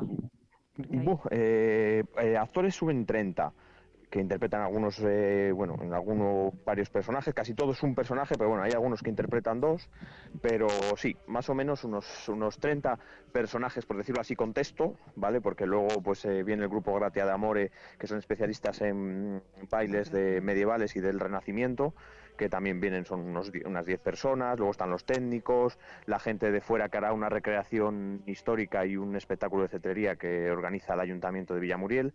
Entonces, bueno, pues hay un montón de gente trabajando detrás de ellos, sin olvidarnos, bueno, pues de la Diputación que colabora, el Ayuntamiento, por supuesto, y las hermanas Clarisas. Bueno, va a haber dos representaciones el día 16 y otras dos el 17 a las 6 y a las 8 de la tarde. Las entradas ya se pueden conseguir. eh, bueno, ¿dónde se pueden adquirirlas? Sí, se, se pueden adquirir en villamuriel.es en la Casa de Cultura de Villamuriel de manera presencial. La entrada se realiza mediante una fianza de 5 euros y esos 5 euros hay que ir a recogerlos una hora antes de la representación para eh, bueno pues adquirir tu, tu sitio. O sea, el- ese, ese dinero que es que son 5 euros es para reservar el sitio y luego ese dinero se devolverá cuando recojas tu entrada de manera física. Bueno, hay que andar avispado entonces. Sí, porque agotar bueno, pues se hace se hace en el sitio para el que fue pensado y la iglesia del convento pues no tiene un aforo excesivo. Entonces, bueno, se hacen cuatro pases, en total más de 800 personas pueden ver la representación, pero es verdad que siempre eh, bueno, pues hay gente que por desgracia se tiene que quedar fuera porque la iglesia pues el aforo es el que es. Entonces, invito a que todo aquel que quiera pues que corra a por las entradas, nunca mejor dicho, para poder ver esta joya del teatro en castellano que tenemos pues aquí en nuestra provincia y que tenemos que llevar a gala pues que en Palencia, en Villamuriel, nació el teatro en castellano. Qué bueno, de verdad que sí. Que, por cierto, ampliar el aforo no sé si desvirtuaría la representación, porque hay quien pueda pensar, habrá quien piense, "Oh, pues que se haga en un sitio más grande, ¿no? Pero no tendría Claro. sentido. Es, claro, el, eh, el sitio es el que, el que es porque hace 500 años Gómez Manrique lo pensó así, las monjas son las custodias de, de este texto, nosotros los responsables de llevarlo a escena, pero sacarlo del sitio para el que fue pensado desvirtuaría un poco. Es verdad que a lo mejor, bueno, pues se dice, se dice bueno, pues podemos hacerlo en el Teatro Jesús Meneses de Villamuriel, que tiene casi 400 localidades, pero creemos que también desvirtuaría un poco lo que es el auto en sí. Sí que en alguna ocasión se ha llevado a otros pueblos, pero hacerlo en, eh, hacerlo en el sitio yo creo que es obligatorio. Se puede buscar otras alternativas, pero que se represente en el sitio que se lleva representando 500 años, eh, yo creo que tiene que ser obligatorio. Es el sentido, desde luego que sí. Bueno, pues Abraham Nieto, ¿eh? director de A Ninguna Parte Teatro, que además representa al Ángel Gabriel. Muchísimas gracias por atendernos. Mucha Muchas gracias. suerte. Y estaremos desde luego muy pendientes de esas representaciones a las 6 y a las 8 de la tarde, los días 16 y 17 de diciembre, este fin de semana, sábado y domingo. Las entradas, como dice Abraham, ya están a la venta con esas fianzas. Y bueno, pues que es el pistoletazo de salida, ¿no? Para, para la gente de Villamuriel de la Navidad. Pues sí, y bueno, invitarles a todos. Además, este año, pues como decíamos, es fiesta, de nos han considerado fiesta de interés turístico regional, así que es una doble celebración. Seguir representando este auto que lleva 500 años representándose y ahora con ese título de fiesta de interés turístico regional. Desde luego que sí, pues enhorabuena. Así que invitamos ¿eh? a todos que acudan este fin de semana. Enhorabuena por el trabajo realizado que, como dice Abraham, ha dado sus frutos. Muchas gracias, Abraham Nieto de A Ninguna Parte Teatro. Muchas gracias a vosotros. Un abrazo.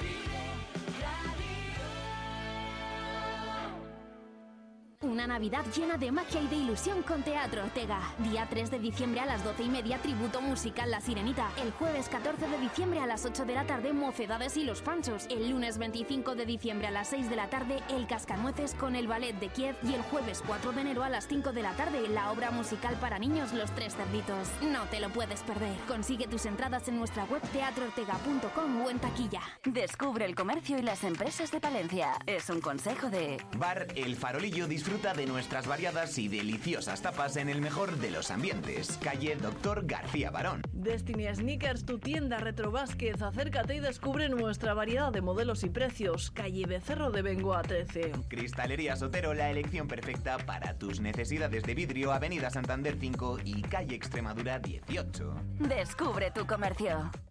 La Junta de Castilla y León impulsa las inversiones y obras de tu ayuntamiento para que tengas unos servicios e infraestructuras modernas, eficaces y sostenibles. Porque nos importas, porque te lo mereces. En tu pueblo o en tu ciudad, aquí invierte Junta de Castilla y León. En calle Menéndez Pelayo y Antonio Maura encontrarás todo lo que necesitas. Es un consejo de Miriam Cantero, ahora en Menéndez Pelayo 1, peluquería unisex. Te asesoramos para encontrar tu look perfecto. Tintorería Tinte Moderno le ofrece un servicio impecable para la limpieza en seco. Galas, especialistas en novia, fiesta, alta costura y comunión. Los mejores diseñadores españoles a tu disposición, desde Rosa Clara a Aníbal Laguna. Ven y descubre Menéndez Pelayo y Antonio Maura. Vive Palencia con Irene Rodríguez.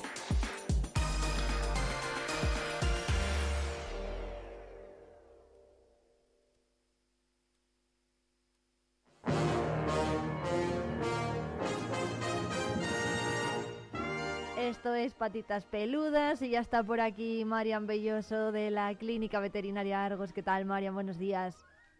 Hola, buenos días, encantada.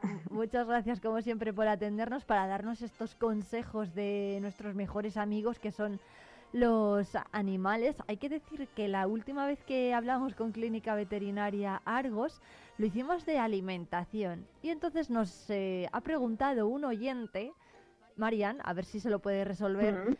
Por, eh, por esta cuestión, por la alimentación de su perro, porque dice que le cuesta mucho comer el pienso y que si le puede dar comida de casa y que cuál sería una buena dieta casera para él. Hay que decir que tenemos las líneas abiertas también en el 669 2278 75 y en este caso pues ha sido este oyente el que nos ha escrito. Marian, ¿qué le contestamos? Nada, hola, buenos días. Muy sencillo, nada. A ver, yo para hacer una comida de casa les diría que es complejo. Para que lleve todos los nutrientes es complejo. Hay que cocinar mucho, hay que saber qué minerales, qué proporción necesitan, de dónde los puede obtener. Yo me iría un poco algo más sencillo, que es eh, eh, las dietas eh, que tenemos a disposición. Pero, ojo, informándose bien de qué tipo de calidad. Se puede dar un pienso de calidad con alimentación natural, con una buena tecnología fabricado que no lleve demasiado procesado, como por ejemplo el de Farmina, y si no le gusta demasiado solo el pienso, pues añadirle un poquito de caldito de pollo, añadirle un poquito de pollo cocido desmigado, añadirle algo de proteína que le guste, por ejemplo, o menestra de verduras. Si ya el perro no te quiere comer un pienso de calidad, aun mezclándoselo un poquito con pollo, pescado o demás, yo ahí iría a dietas también eh, en lata, en húmedo, o hay dietas formuladas por veterinarios que te las envían a casa, que tú luego puedes en casa, están en fresco y puedes en casa congelarlo, por ejemplo, y darle todos los días. Y así te aseguras que el perro eso lo va a comer y que además lleva un buen porcentaje pues, de carbohidratos, de minerales, de vitaminas, una proteína animal adecuada, una buena proteína vegetal, en fin. Los perros ya sabemos que son carnívoros no estrictos, pero que sí que necesitan un aporte de proteína de calidad.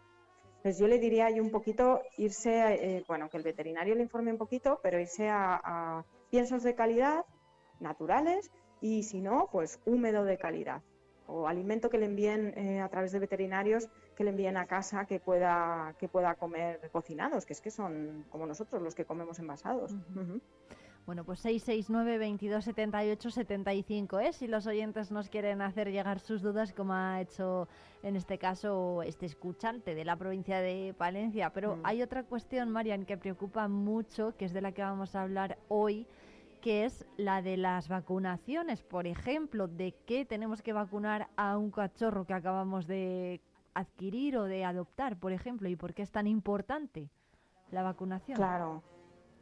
Claro, es que eh, tenemos muchos agentes por ahí infecciosos, entre ellos, por ejemplo, el parvovirus. Ojo, porque el- es un virus que causa diarreas muy fuertes, con mucho sangrado, destru- destruye las vellosidades intestinales y hay mucho, hay mucho parvo en, en el ambiente. Un cachorrito que tenga parvo o un adulto que no esté vacunado puede transmitir el parvovirus, por ejemplo, y a través de sus heces ese queda el césped o la zona donde haya defecado queda contaminante durante semanas para otro perro que no esté vacunado. Entonces, de cachorrito solemos siempre informaros en la clínica, acudir siempre a, a la clínica para informaros de, con un cachorrín de cuál es mi pauta de vacunación ideal, depende un poquito de su edad y demás. Pero empezamos siempre con, con el parvo, con, la, con el parvovirus.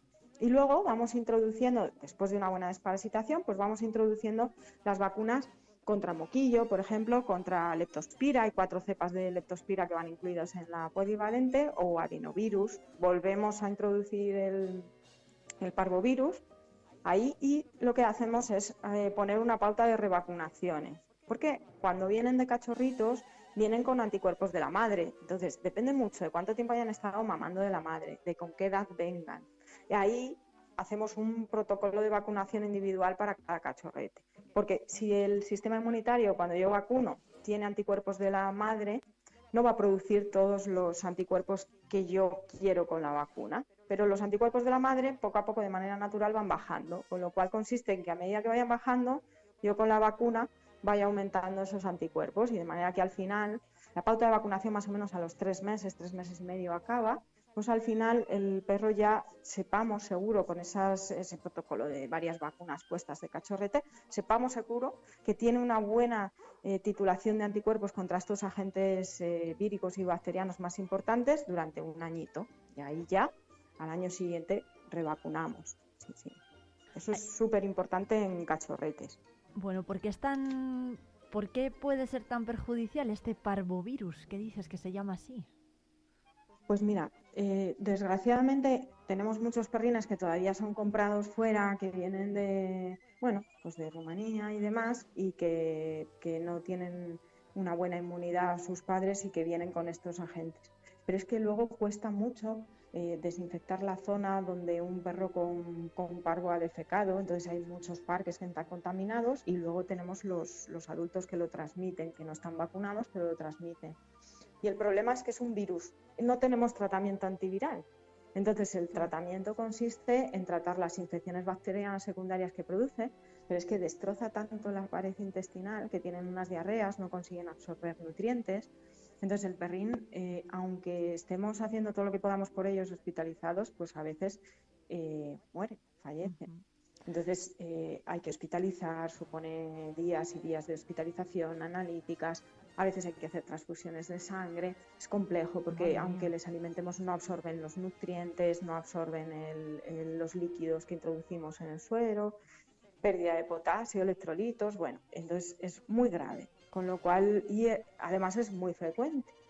Entonces es, es muy conveniente y antes de, de- de padecer todo esto, mejor es prevenir y es muy conveniente vacunar. La vacunación antirrábica, Marian, ¿por qué es tan importante? También esta es obligatoria, además. Claro, la vacunación antirrábica todos sabemos que es obligatoria en perros, en gatos no, y demás, pero en perros sí anual. Y bueno, tiene un sentido muy lógico. Es verdad que rabia en España eh, prácticamente no hay, pero ojo, porque sí que hay perros que vienen pues de África, que vienen a través de Melilla y demás, eh, perros en Francia, que en Francia sí que hay algo más de rabia. Entonces, bueno, no hay, pero también no hay porque vacunamos a nuestros perros y tenemos un buen protocolo vacunal en España. Y la rabia es una zoonosis. Entonces, un perro con rabia, si muerde a una persona, esa persona puede, puede morir. Hay tratamiento, pero bueno, el tratamiento también es muy agresivo contra la rabia y, y al ser una zoonosis eh, se recomienda vacunar tienes muchas más posibilidades de padecer de parvovirus que de, rabia, pero ojo, la rabia es una zoonosis y hay, hay casos ¿eh? en España de rabia, o sea que bueno, hay que asegurarse bien de que nuestro perro eh, tenga esta vacuna. Además, esa vacuna figura en el SIACIL, en la base de datos de la Junta, entonces se figura y se sabe a través del microchip si ese perro está vacunado o no. Con lo cual, bueno, ahí es muy, muy recomendable un poco por la salud general, por la de nuestro perro también, pero por nuestra, por nuestra salud el vacunar. ¿Cómo sabemos, Marian, si tenemos al perro eh, correctamente vacunado? Claro. En caso de ser un perro adoptado, ¿no? Claro, si adoptamos un perrín, bueno, lo primero es acudir al veterinario, pero no hay de momento analíticas, una titulación que nos diga, pues mira, este perro con esta vacuna ya ha obtenido una buena titulación y tiene una buena titulación de anticuerpos. Las hay, pero bueno, sería extremadamente caro tenerle que hacer al perro titulación de todos estos agentes.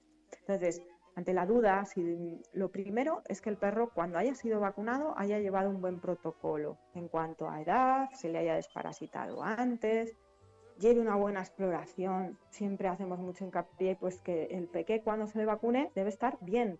No debe tener algo de diarrea, no debe vomitar, no debe tener hongos ni ácaros. Es decir, que su sistema inmunitario esté feliz y contento y no se esté preocupando de otras infecciones, porque ahí puede ser que la vacuna que administremos no produzca los anticuerpos necesarios. Con lo cual, es muy importante que el peque lleve un buen protocolo antiparasitario antes, una buena revisión veterinaria que todo esté correcto y ahí con un buen protocolo aseguramos que al final el peque eh, tenga buena inmunidad. En sí no sabemos en cuanto a analítica hacerle, pero sí podemos saber si ha llevado un buen protocolo. Y nosotros a veces ante la duda, pues mira, no ha llevado esto bien puesto en las fechas correctas o, no sabemos si ha sido más vacunado o no. Ante la duda preferimos poner otra vacuna, que no pasa nada por revacunar, y luego ya anualmente poner, poner las vacunas de adulto. Eso, eso te iba a preguntar, Marian, ¿cuándo son adultos de qué les tenemos que vacunar? Bueno, a ver, sencillo, de la rabia ya sabemos que anual. Se recomienda poner una vacuna recordatorio de polivalente, que es esta que hablamos de moquillo, leptospira, de parvovirus, aunque los adultos no lo parezcan, sí lo contagian y pueden, eh, pueden eh, afectar a otros cachorretes, con lo cual se recomienda vacunar, de adenovirus. Eh, nosotros en la polivalente ponemos ya el virus para influenza, que es el virus que causa tos de las perreras, que es una traqueobronquitis que no es grave, pero sí es verdad que cuando está el virus ahí mm, te da problemas durante un mes, mes y pico hasta que te quitas la traqueitis del perro. La tos de las perreras hay otra vacuna aparte. Pero bueno, si está vacunado de la polivalente, eh, con nuestra polivalente, por ejemplo, te incluye el virus para influenza, con lo cual el dueño puede decir, bueno, pues yo ya no le pongo la otra vacuna aparte porque en esta ya tengo incluida eh, el virus para influenza. Bien, pero bueno, en perritos, por ejemplo, asmáticos, mayores, con bosquitis crónica, perros que van mucha guardería, porque la tos de las perreras se la contagian mucho en guarde, eh, es normal, no pasa nada, como los niños que, van y te vienen con un catarrillo, bueno, pues no pasa nada. Pero es verdad que si va a guardería, si suele ir, es recomendable poner la vacuna y así te olvidas un poquito. Porque bueno, a veces estamos con estos catarros, eh, con estas traqueitis durante un mes, mes y medio con el perro tosiendo en casa y hay una vacuna intranasal que va estupendamente y va, va muy bien. La recomendamos un poquito en estos casos. Y luego ya para, para eso sería un poquito lo, lo, básico, lo principal. Pero ojo, porque ahora ya estamos empezando a recomendar otro tipo de vacunas, como la de Leishmania filaria, que, que esto ya son patologías que hay una prevalencia bajita en Castilla y León, en Palencia, pero ojo, porque estamos empezando a ver los veterinarios que están subiendo la prevalencia de estas enfermedades. La leishmania, por ejemplo, es la que más solemos conocer.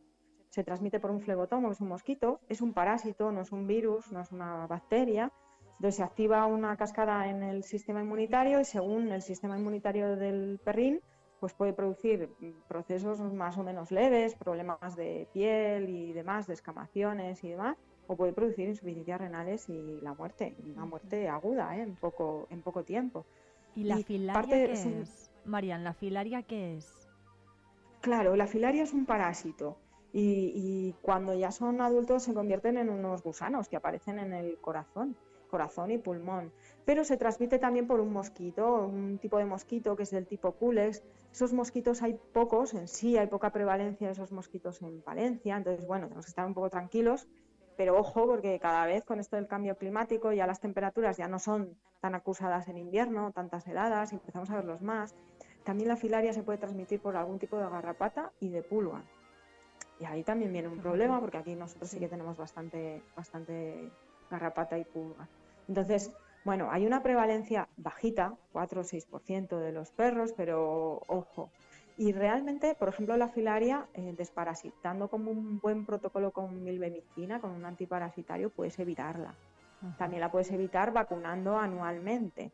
Con lo cual ahí, pues bueno, hay que hablar siempre con las condiciones del perrín. A lo mejor puedo recomendar a un perrín pues vacunar de leishmania eh, por la zona en la que viva en Palencia o porque, por ejemplo, viaje zonas de Levante, Madrid, para abajo hay muchísima leishmania. Entonces, si viajas con el perro, no lo dudes, vacúnale y a lo mejor con el tema de filaria desparasitamos un poquito más con milbenicina, por ejemplo. Depende un poco de. Marian, ¿cada cuánto hay que mm. vacunarles de estas enfermedades?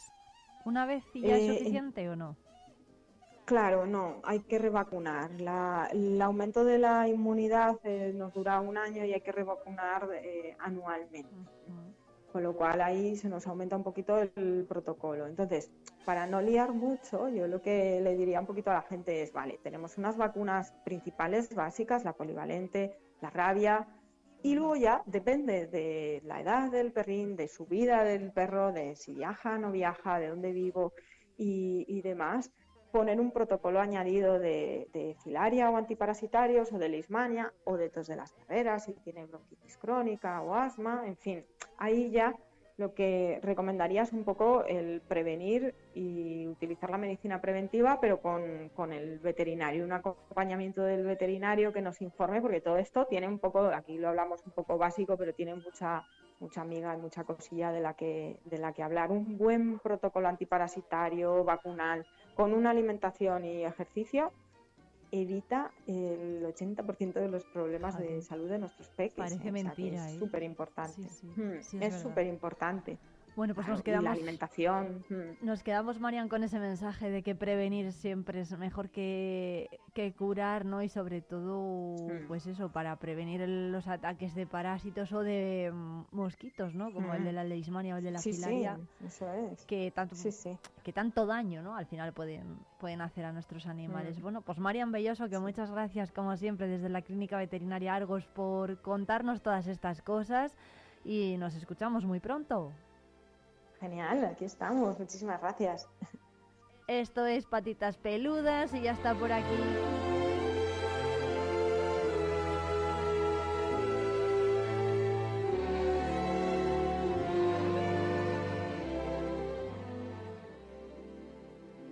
¡Hey! Di que nos escuchas.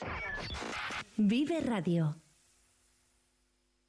Cerrato por vacaciones. Descubre los 40 pueblos de esta comarca palentina. Explora nuestra naturaleza a través de las cinco rutas ornitológicas donde observar aves silvestres en su hábitat natural. Déjate llevar por un paisaje salpicado por casas cueva, chozos de pastor, palomares y yeseras, iglesias monumentales, rollos de justicia medievales o la iglesia visigoda más antigua de España. Cerratopalentino.es. Saborear lo auténtico. Talleres Multimarca Iván te ofrece la tranquilidad de dejar tu vehículo en manos de profesionales. Si buscas un vehículo de ocasión revisado y certificado, visita nuestra exposición.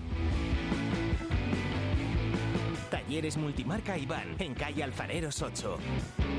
Peletería Prieto te propone una temporada repleta de prendas muy especiales. Déjate seducir por el color, las combinaciones sofisticadas, el diseño, prendas cálidas, los abrigos más suaves o las creaciones a medida. Descubre exclusivos accesorios confeccionados de forma artesanal. Peletería Prieto, prendas versátiles para personalidades únicas. Nos encontrarás en calle Mayor 76.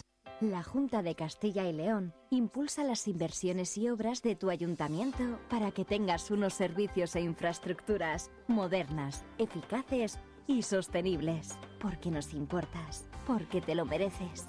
En tu pueblo o en tu ciudad, aquí invierte Junta de Castilla y León. En calle Menéndez Pelayo y Antonio Maura encontrarás todo lo que necesitas. Es un consejo de Miriam Cantero, ahora en Menéndez Pelayo 1, peluquería unisex. Te asesoramos para encontrar tu look perfecto. Tintorería Tinte Moderno le ofrece un servicio impecable para la limpieza en seco. Galas, especialistas en novia, fiesta, alta costura y comunión. Los mejores diseñadores españoles a tu disposición, desde Rosa Clara a Aníbal Laguna. Ven y descubre Menéndez Pelayo y Antonio Maura.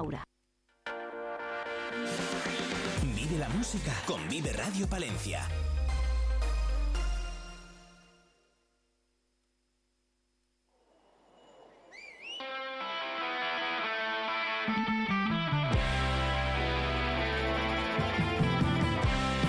La música de Niña Polaca, el grupo de rock que ha estado además en la última edición del Palencia Sonora, del festival que tiene cada año lugar en el Parque del Sotillo de Palencia Capital.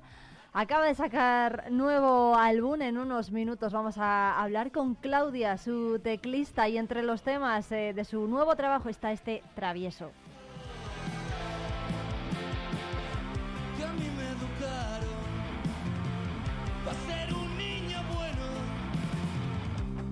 Hablar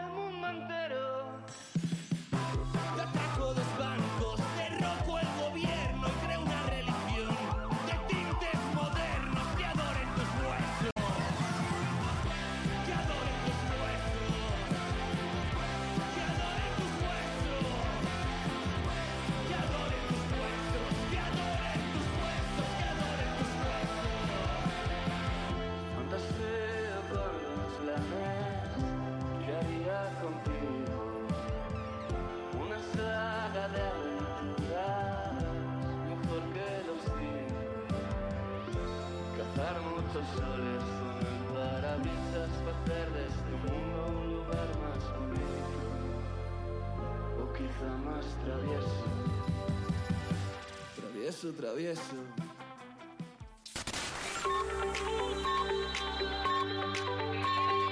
Vive Radio. Son las 11 de la mañana. Palencia 90.1.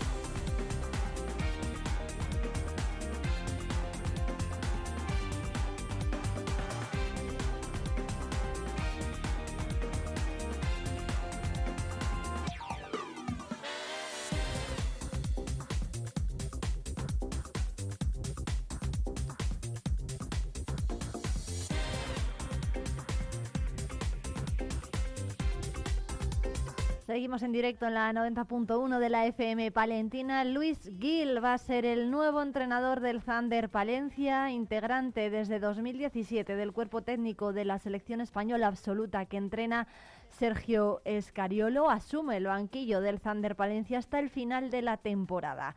El andaluz, que forma parte, como decimos, desde 2017 del cuerpo técnico de la selección española como entrenador ayudante, celebró los títulos europeo y mundial conseguidos por el combinado dirigido por por Sergio Escariolo. Ha tenido como último destino el baloncesto japonés, donde dirigió al Siga Lake Stars. Gil cuenta con experiencia en la Liga ACB, puesto que entre, pues, se entrenó a, a Fuenlabrada, Murcia y Zaragoza y su presentación oficial se va a producir hoy miércoles a las seis y cuarto de la tarde, según ha hecho saber el club hace, hace tan solo unos minutos. Allí va a estar en la sala de prensa del pabellón municipal. Y además el Partido Popular en Boadilla de Río Seco ha resaltado el coste a largo plazo y el potencial riesgo para la salud que supone la solución adoptada por el equipo de gobierno para abastecer el agua al municipio. Consideran que existen opciones más eficientes para garantizar el suministro de agua potable a los vecinos de Boadilla de Río Seco, tal y como se contempla en un informe de la Diputación Provincial. La concentración de fluoruros en las aguas del municipio supera en un 73% el máximo permitido para el consumo humano y será el propio ayuntamiento el que controle el vertido de químicos para potabilizar ese agua. Para los populares esto genera un coste a largo plazo para el ayuntamiento, ya que será el propio consistorio el que asuma el control del empleo de esos químicos, al tiempo que puede generar problemas con la calidad del agua y la contaminación del entorno si dicho control no se realiza adecuadamente. Y el Aguilar Film Festival este año, el Festival de Aguilar de Campo, ha batido récord de asistencia de público. 9.000 espectadores han asistido a las sesiones tanto oficiales como a las enmarcadas en la sección Aguilar Industry Hall o las proyecciones en los centros escolares a través del aula del Aguilar Film Festival, con más de 3.000 alumnos de toda Castilla y León.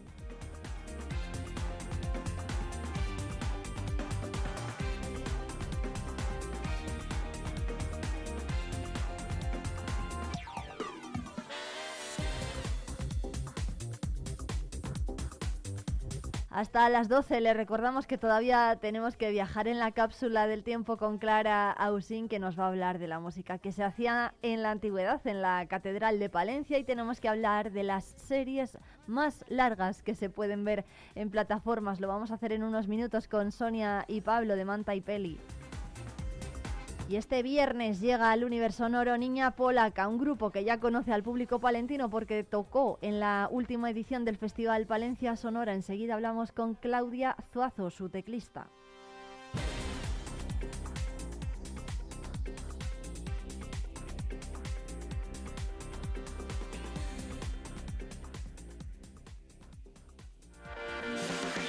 Vive la música con Vive Radio Palencia.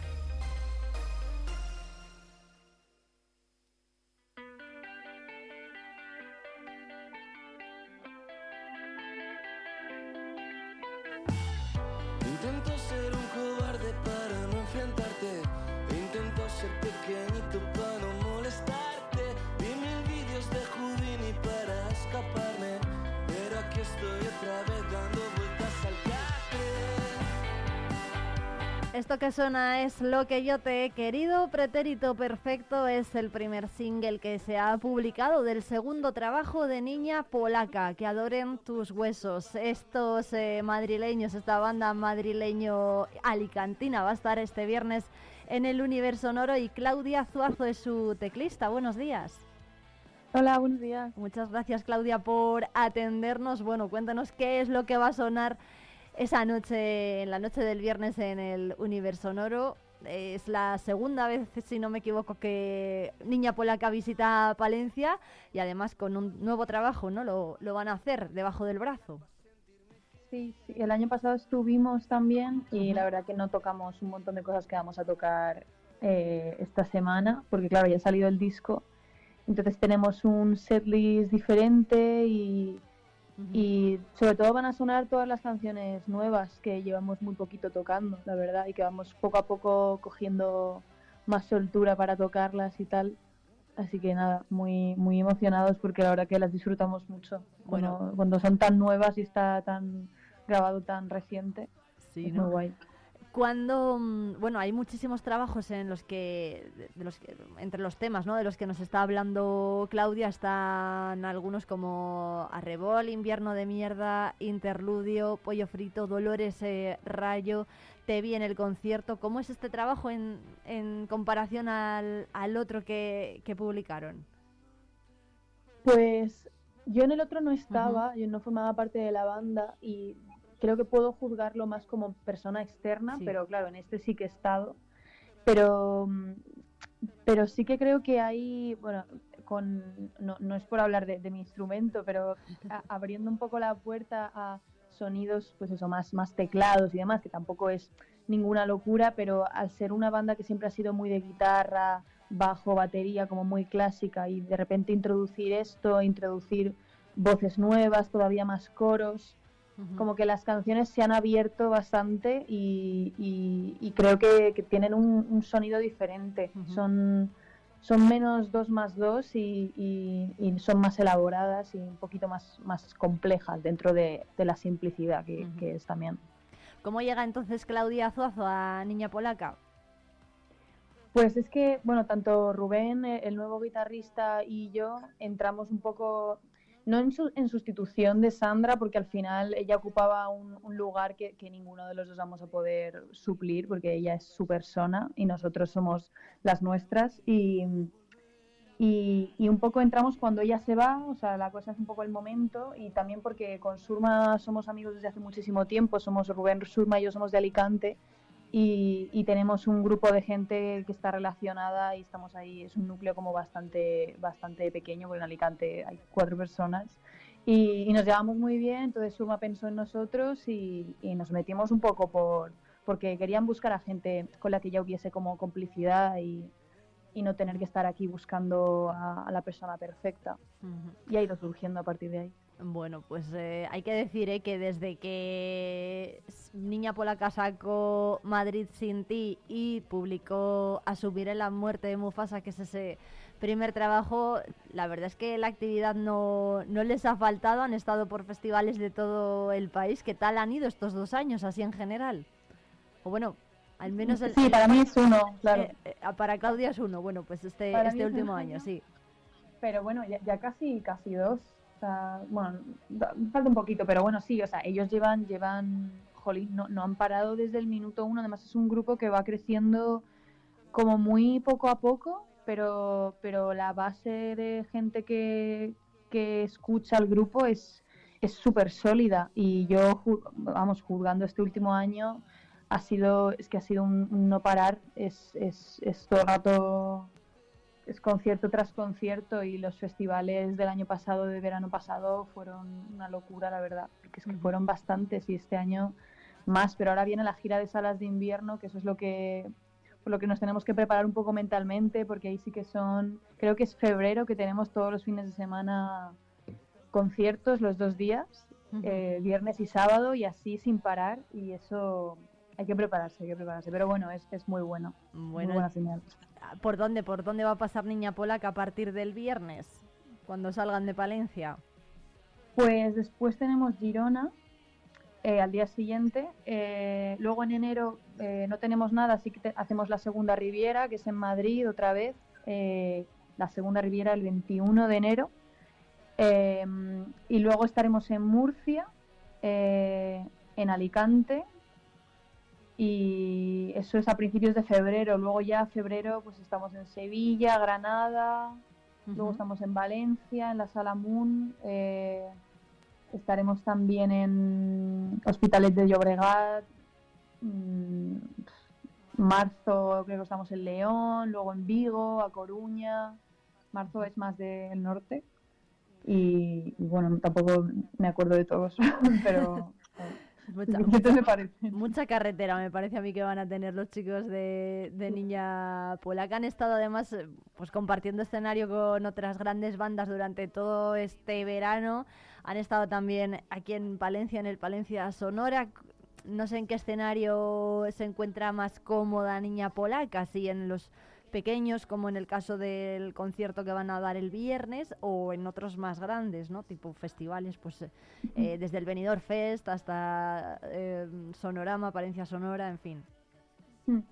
A mí personalmente, y creo que estamos un poco de acuerdo todos, eh, en las salas y los, los, los que son más pequeñitos mola más, porque porque es, no sé, se forma ahí algo como una conexión un poco con la gente, que esto es como muy cliché, pero sí que es como que tienes a la gente más delante, entonces puedes interactuar con ellos y hay muchas veces que la gente forma parte un poco de la hora y media que estamos tocando, siempre hay como dos personas recurrentes que, que dicen cosas, entonces nosotros interactuamos, entonces empieza a generarse una complicidad que hace que tú estés como más más, más motivado todavía. Los festivales sí que es una cosa que es un poco más fría, porque tú estás muy arriba, el público está abajo, no hay mucha interacción, pero bueno, creo que impone más un festival porque estás, estás en, un sitio un poco más elevado. Pero sí que es verdad que el, el Low fue muy, el Benidorm Fest en este, este verano fue muy especial, aunque fuese un festival, porque estábamos prácticamente en Alicante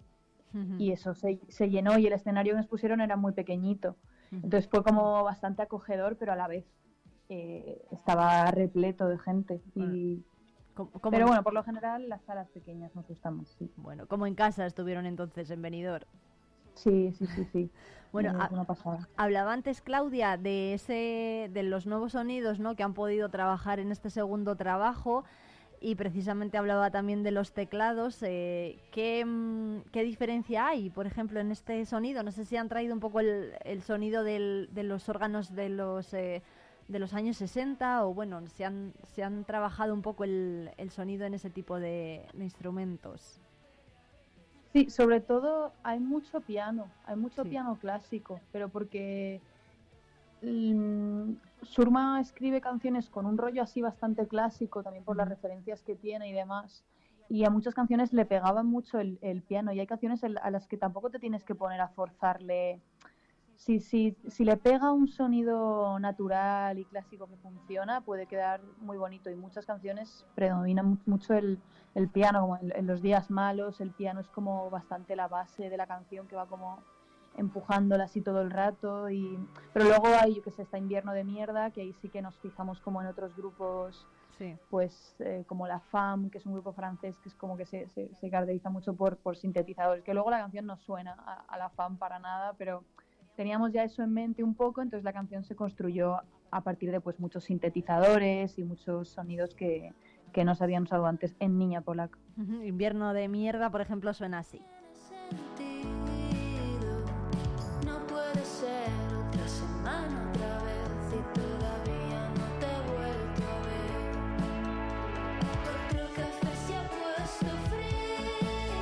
Bueno, pues este es un ejemplo ¿no? de eso que decía Claudia, de los eh, sintetizadores, de qué grupos se beben un poco, bebe un poco niña polaca, cuáles son un poco los que les inspiran.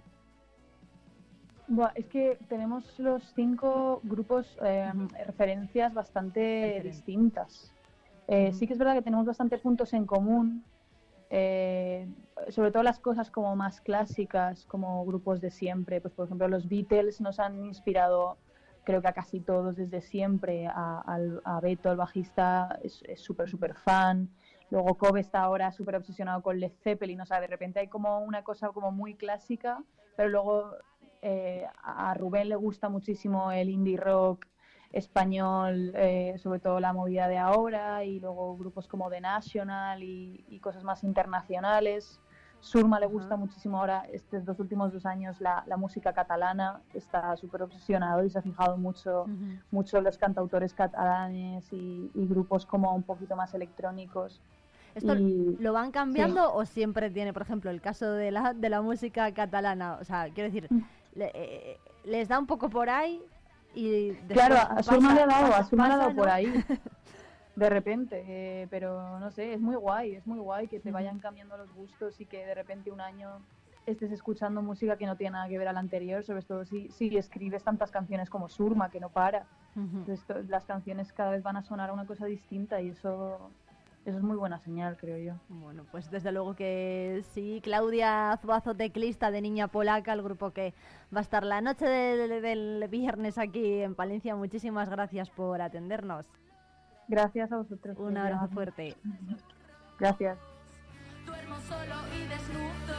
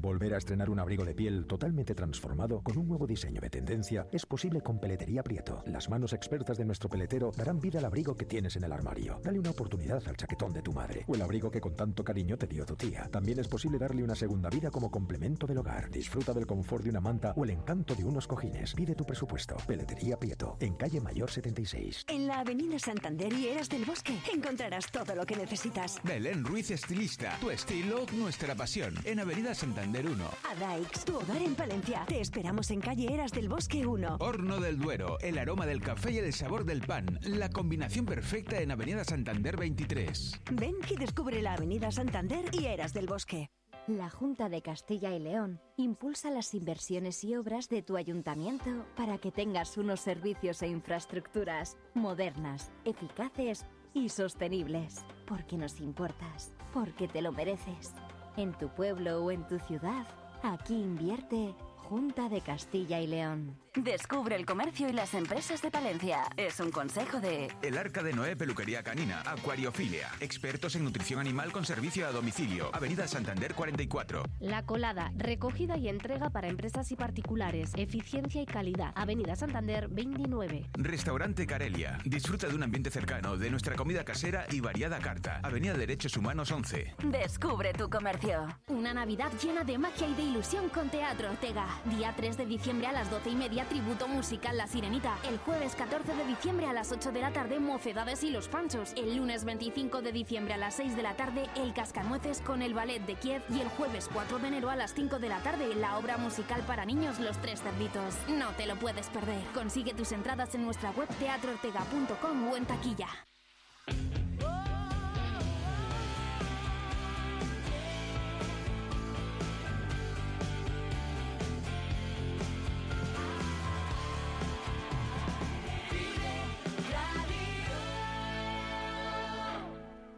Jesús García Prieto, ¿qué tal?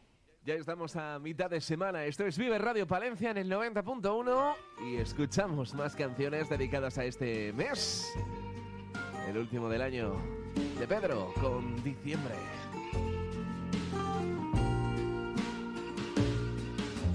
Miras hacia un lado, siempre rezagado. No tengo tiempo de esperarte. Tienes tanto que decir y yo cansado de oír.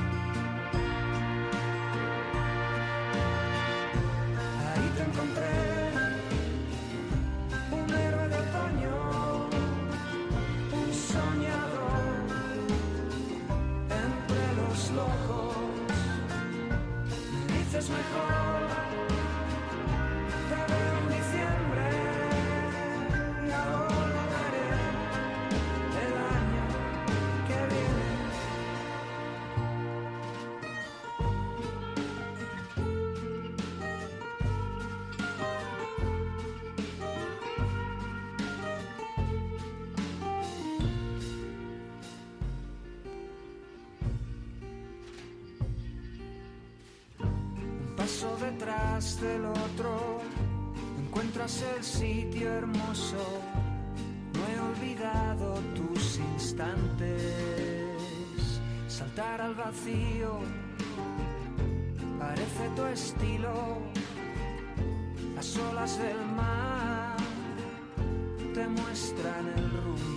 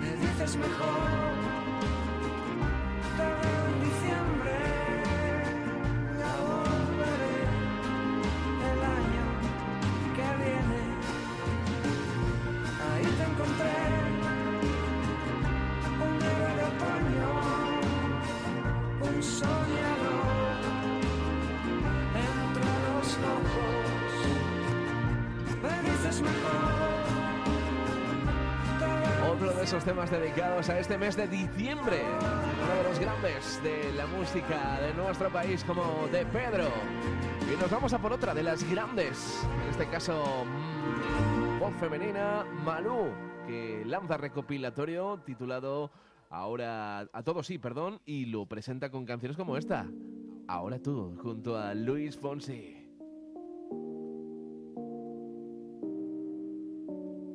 Antes de ti, no, yo no creía en Romeos, Julietas, muriendo de amor. Esos dramas no me robaban la calma, pero la historia cambió. Mm, pero esta historia me cambió.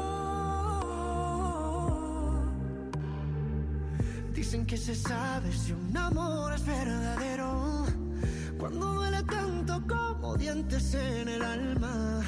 Dicen que lo nuestro es tan solo pasajero, pero que sabe la gente lo que siento cuando callan. Y ahora tú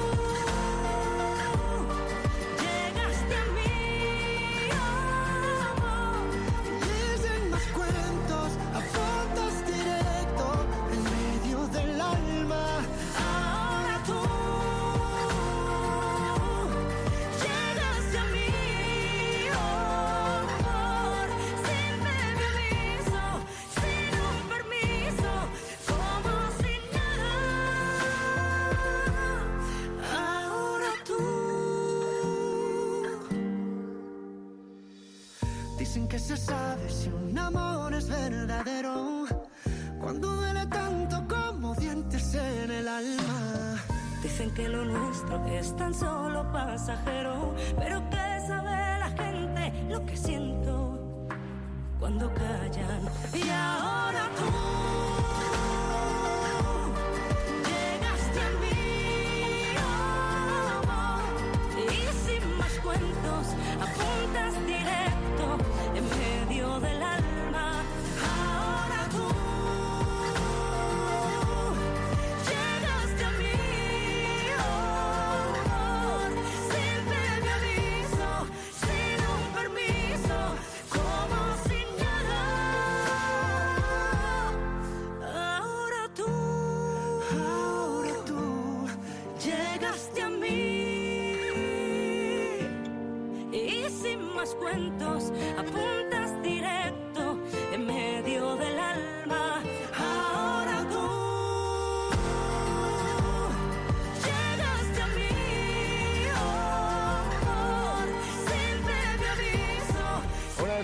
recopilatorio con los grandes éxitos de Malú, celebrando su 25 aniversario con colaboraciones fantásticas como esta de Luis Fonsi en este Ahora tú. Mañana ya sabes que nos volvemos a encontrar aquí en el 90.1.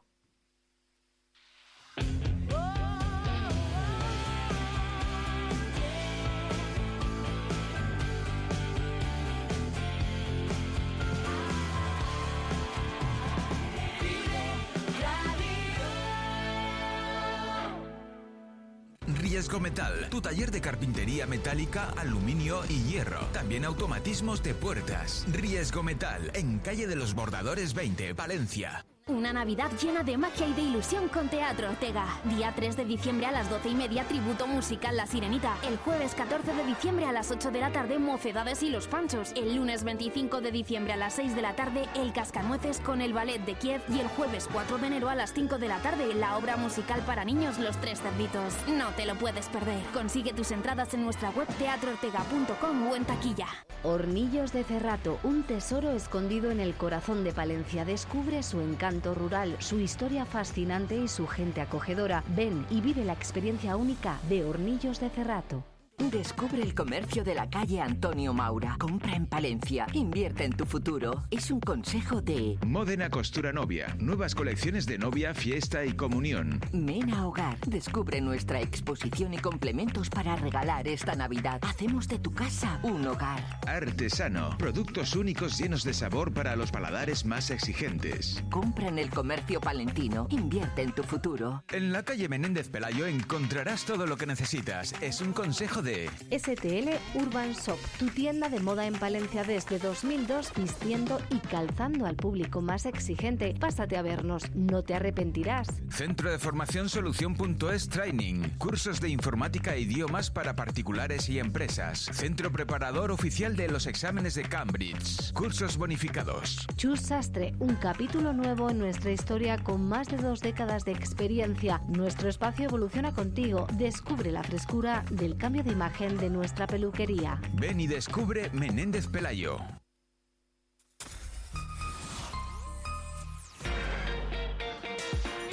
La cápsula del tiempo. Con Clara Usín.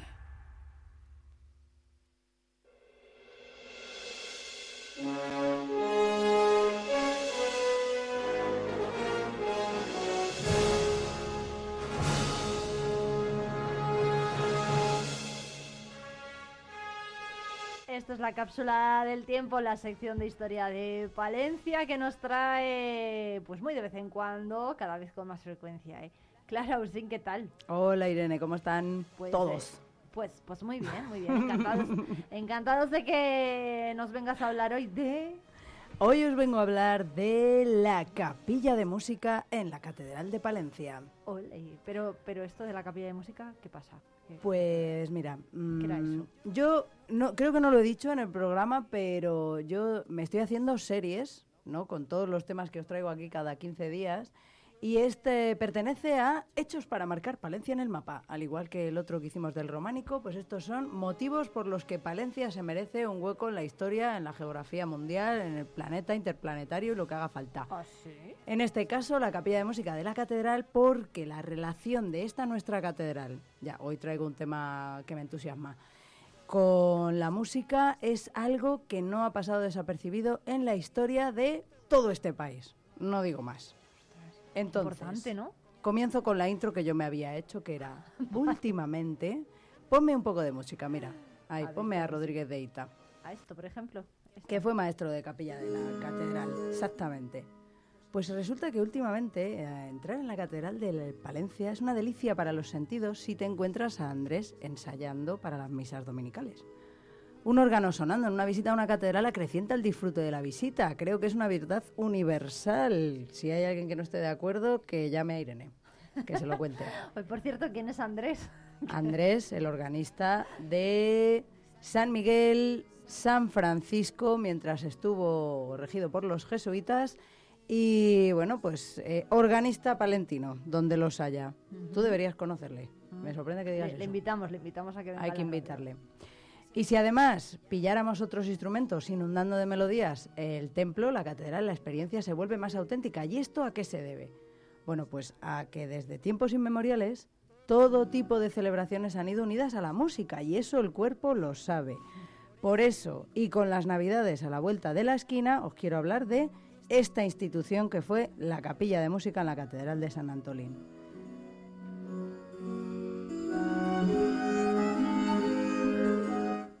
Pero no solo porque llegan las fiestas navideñas, sino porque tengo un anuncio que haceros al final, así Ah. que stay tuned.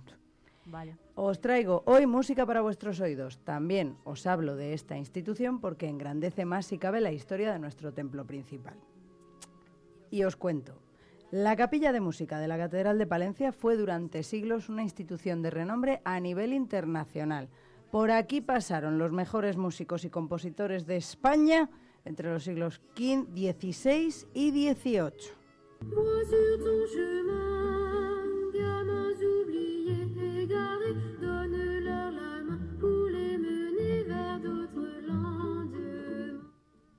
Bueno, pero ¿de qué hablamos cuando hablamos de una capilla de música? Estamos hablando de niños de coro, cantores, ministriles, organista, maestro de capilla. Bueno, pues esta institución, casi independiente que fue esta capilla de música de la catedral, existía desde los albores del siglo XV, con una organización ya estable en el siglo XVI.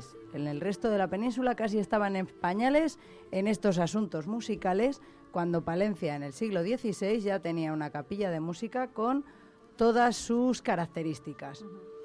Como decía al principio, es casi indisoluble la relación entre la liturgia y la música. En las horas litúrgicas la música estaba presente y las horas litúrgicas eran algo que marcaba la vida en la catedral, ya que era la división del tiempo del día antes de que existieran los relojes y las horas como hoy en día los conocemos. Bien, como decía antes, esta capilla de música estaba compuesta por figuras como maestro de capilla, organista, niños de coro, racioneros, capellanes, ministriles. Ministriles son los instrumentistas, nota. Eso, eso iba a preguntarle yo a Clara, que qué era esto de los ministriles. Pues los ministriles son ¿Será los ministro? instrumentistas, sí, esos mismos, los que se sientan a tocar los instrumentos. Y los cantores. No todos tenían la misma participación en la institución y por tanto tampoco todos cobraban igual. Había jerarquía, siendo el maestro de capilla el director y coordinador de la institución y el organista un músico con una cierta independencia. Ambos músicos componían música original para la catedral en forma de villancicos, chanzonetas, motetes. Luego matizo. Ya en el siglo XVI, la capilla de música tenía una normativa muy sólida en cuanto a procesos de selección de ministriles, oposiciones para organista, derechos y obligaciones de todos los componentes de la capilla, sus estipendios, las bajas de salud, las vacaciones, Madre mía. Y que los niños de coro, por eso hemos puesto esta musiquilla de fondo, dependían del maestro de capilla, que era como un tutor legal que debía alojarlos y alimentarlos. De vestirlos se encargaba el cabildo de la catedral, por lo general.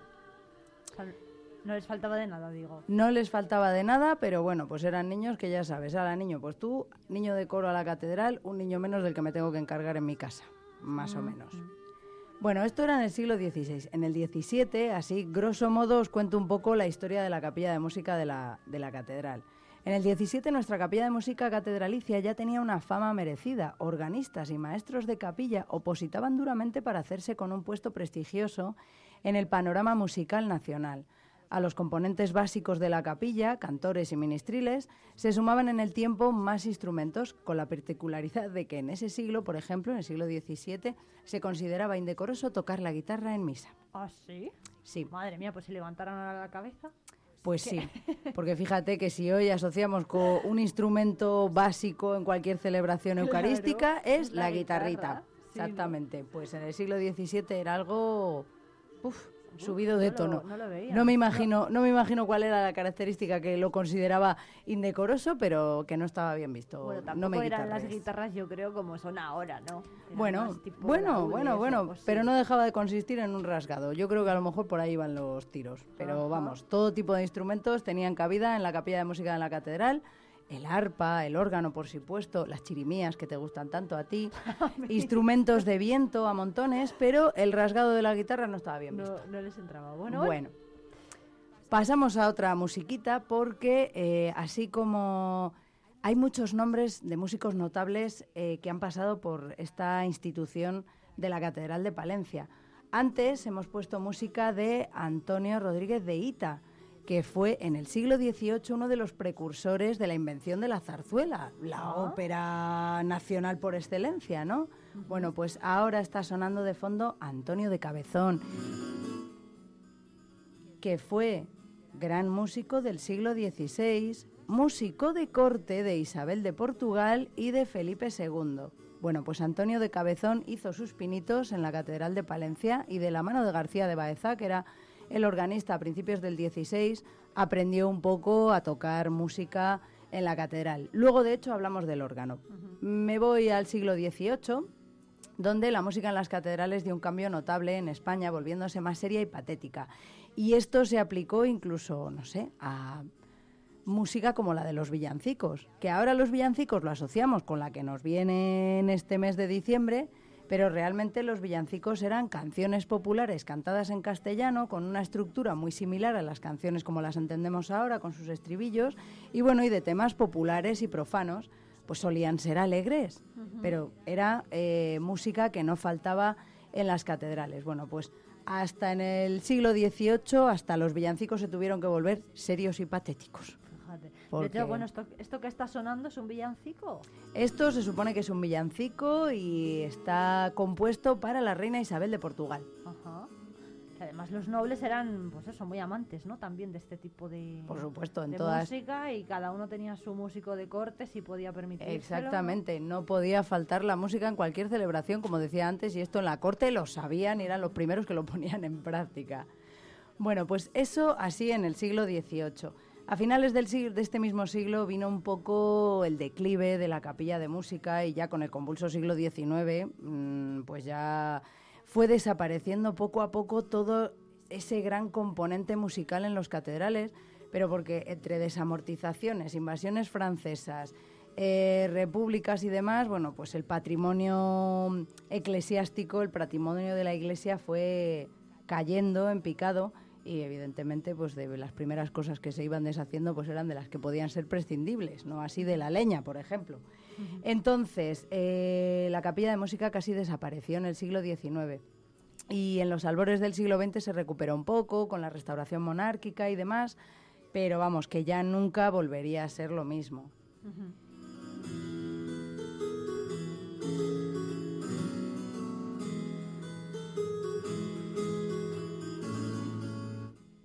Cambiamos un poco de tono y menciono ese cargo de maestro de capilla que existía y vamos a hablar del órgano.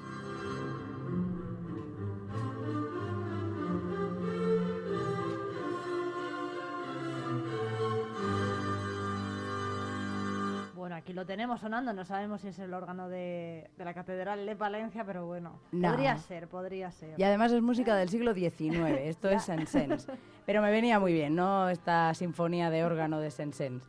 Bueno, pues eh, la tradición organera de la Catedral de Palencia, justo además este año que la catedral ha perdido a su chantre, ¿no? El cargo de maestro de capilla todavía existe entre los canónigos, pero este año murió don Jesús Escudero, así que eso tiene que ver con la noticia que voy a dar al final. Pero hablemos un poquito de la tradición organera. El profesor Santiago Casner ya determinó que Palencia fue encrucijada de organistas en el siglo XVI. Por ahí andaba Antonio de Cabezón, García de Baeza. Por aquel entonces debió llegar a ver en la catedral hasta cuatro órganos a la vez, no todos monumentales como el que vemos hoy en día, pero del que tenemos mejor constancia es precisamente de este, del impresionante órgano que luce en el coro de la catedral. Este. Dale un poquito de...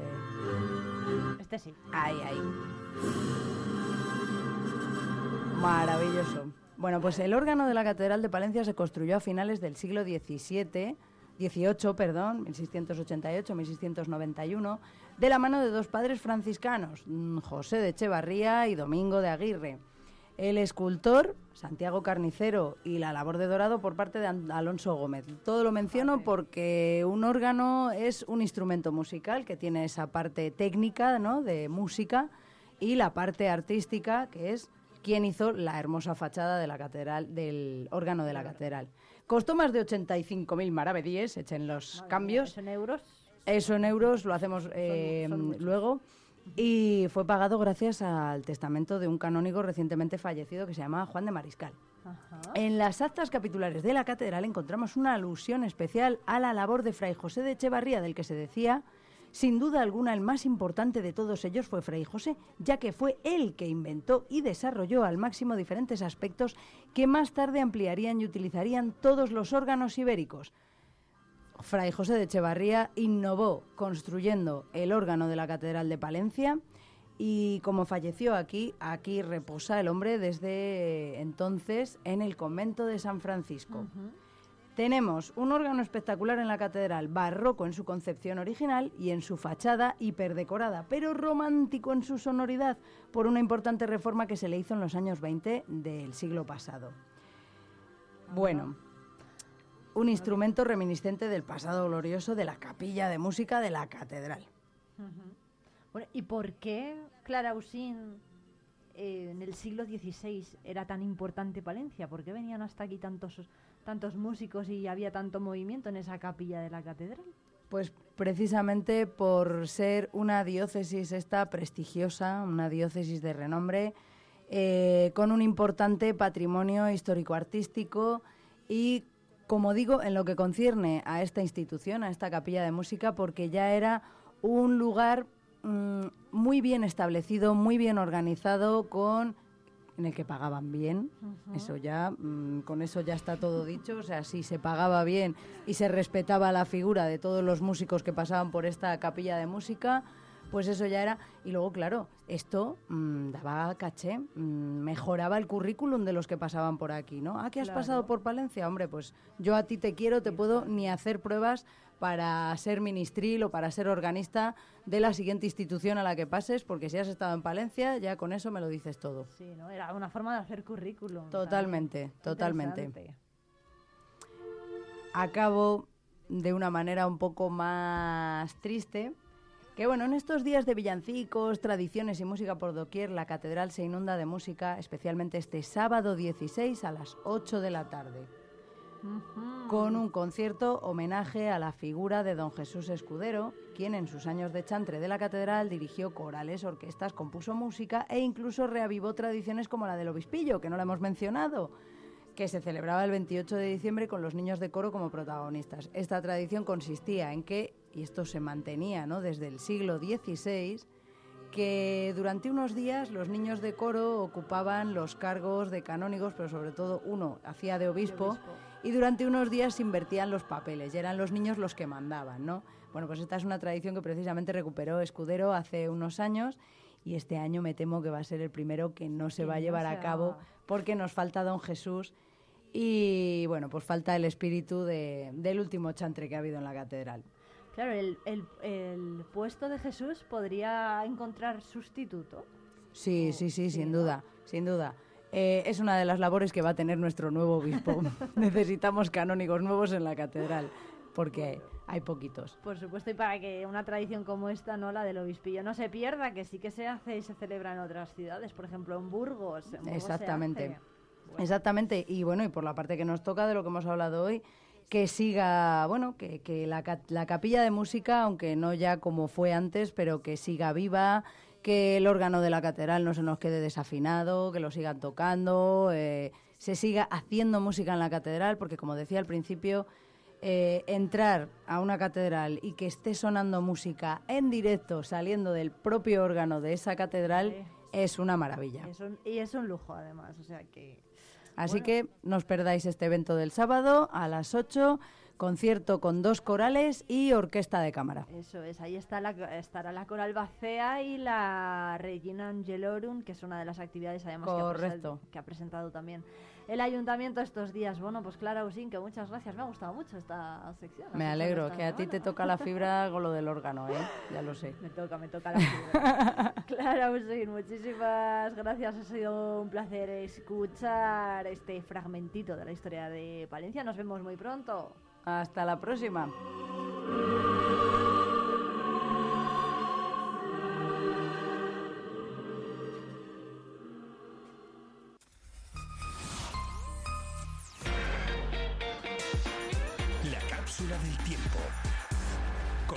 Con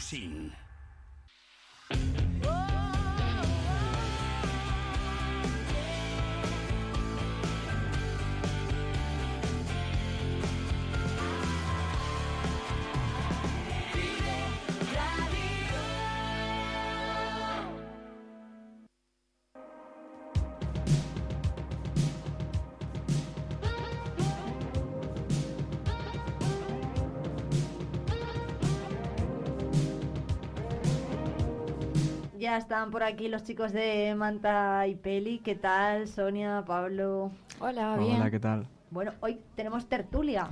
Tenemos tertulia, sí, la Bueno, tenemos. porque vamos a debatir sobre la extensión a Sí, ahora que, excesiva ¿no? de las series. ahora que ya se van acercando las navidades y las vacaciones, que habrá que traer cosas y demás, pero bueno, no nos adelantemos.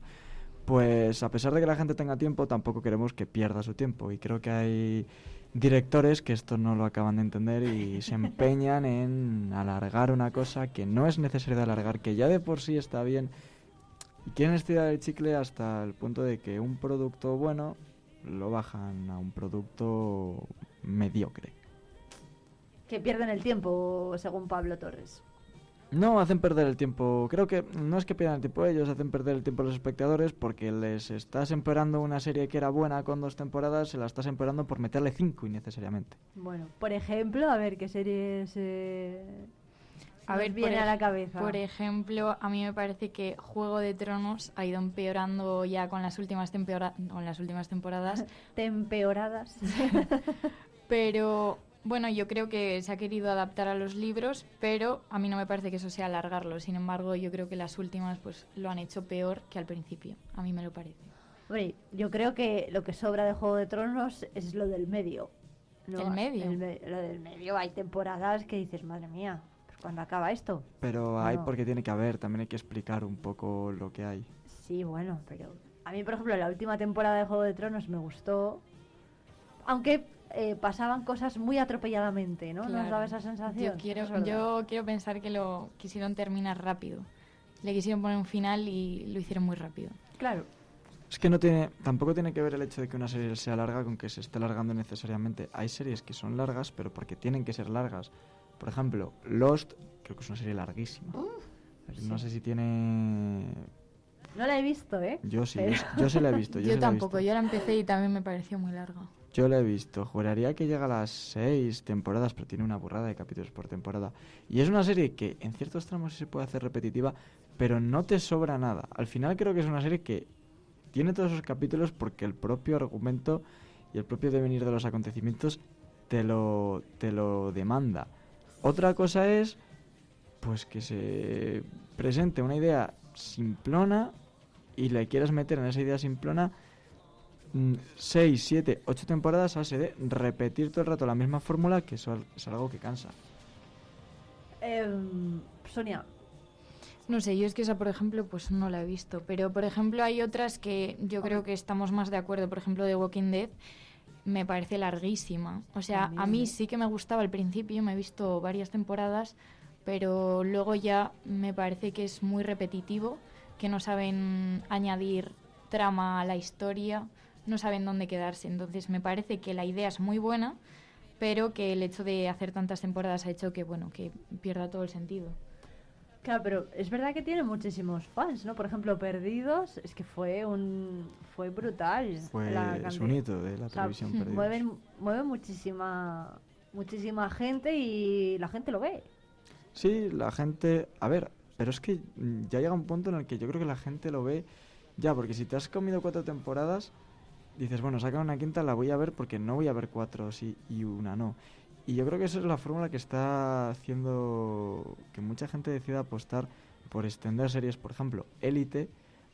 Élite es una serie que si se llega a quedar con dos temporadas, incluso tres, oye, pues, pues estaba bien planteada. Al final es una serie de misterio, tiene ahí su intriga, tenía ahí además un- un- unos fans que, bueno, ya tenían una, un- una buena base y una buena fidelidad, pero se empeñan en seguir alargando, alargando, alargando y doy por hecho que si se sigue alargando es porque se sigue viendo. Pero hasta qué punto la gente que lo está viendo ya lo está viendo con los mismos ojos que lo veía con la primera temporada. Además, yo creo que otro fallo de élite es que muchísimos actores eh, principales la han abandonado.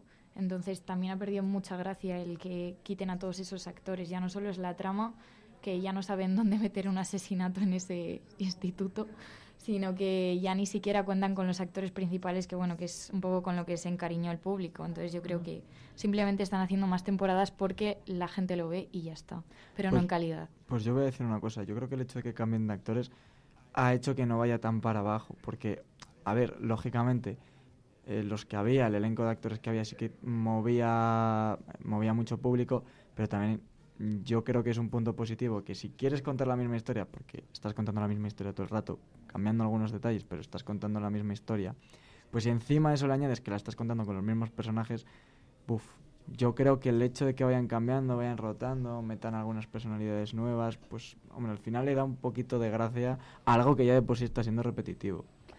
Esto que está diciendo Pablo, me van a perdonar aquí lo de Pablo y Sonia, ¿eh? Porque se va a notar muchísimo la diferencia de edad.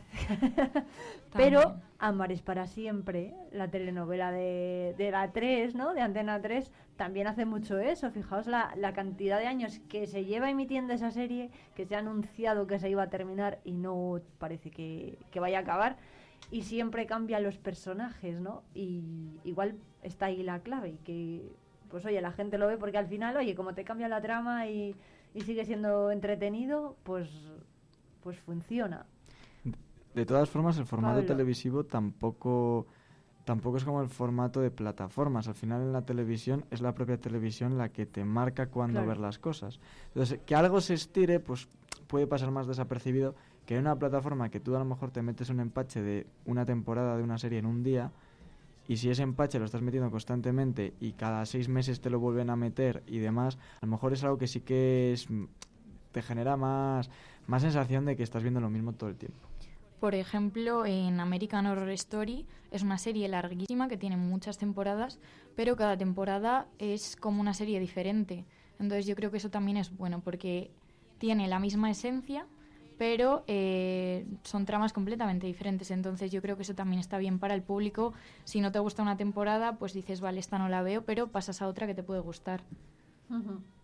¿Que ¿Pensáis que eso funciona? A lo mejor eh, en series como, por ejemplo, Black Mirror, que cambia, Sí. ¿no? El- Yo creo que está bien, porque además yo creo que ahora el público se cansa enseguida de, de las cosas, entonces también ir cambiando, por ejemplo, en Black Mirror cada episodio es diferente, o sea, es mucho más allá.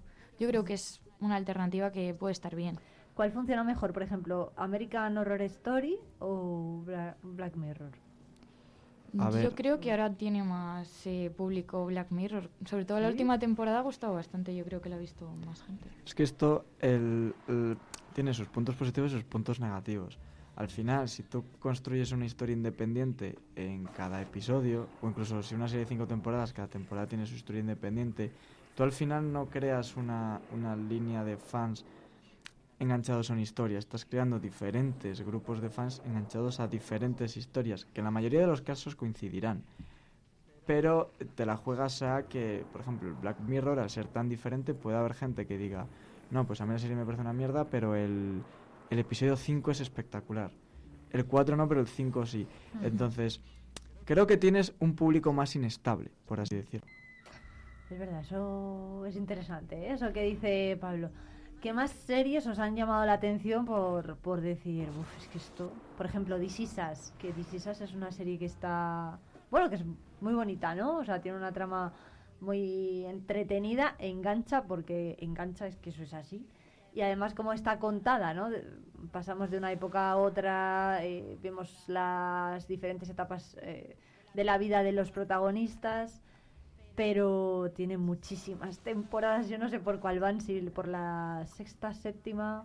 Es muy larga, sí. Sí. O sea, a mí me parece que yo cuando la empecé me llamó la atención y me parecía que estaba bien, pues como contaban de generación a generación, porque bueno, es como un hilo conductor, pero mm, a mí me parece que está muy alargada. Creo que también han querido hacer eso, pero bueno, aún así hay mucha gente que, que le sigue gustando. Yo voy a, voy a meterme un poco con la casa de papel. Vaya. Esto ya es una, es una espina que tengo clavada porque es una serie que cuando la empecé a ver me encantó lo que son las dos primeras temporadas. Dije, wow. Pero hasta ahí. Creo que seguir dándole vueltas de tuerca y seguir intentando alargar una serie que es un atraco, porque es un atraco. No puedes estar tres, cuatro, ya no sé, ya he perdido hasta la cuenta de por dónde llegan, no sé por qué temporada llegan, pero yo creo que ya a la tercera ya dije, es que no da más de sí. Es que si vale, estás usando la misma fórmula que tanto te funcionó al principio, pero que te funcionó porque era original, repitiéndola constantemente, entonces ya no es original, ya estás ofreciendo el mismo producto repetido. Y eso a mí, a mí, a mí me dolió, a mí me dolió porque es una serie que si se hubiera quedado dos temporadas la guardaría con un muy buen recuerdo de mis series favoritas, pero que el hecho de alargarla ha hecho que ya me genere pues pereza, es que no la acabo ya ni, ni de terminar. ¿Te genera pereza, en serio? Me genera pereza.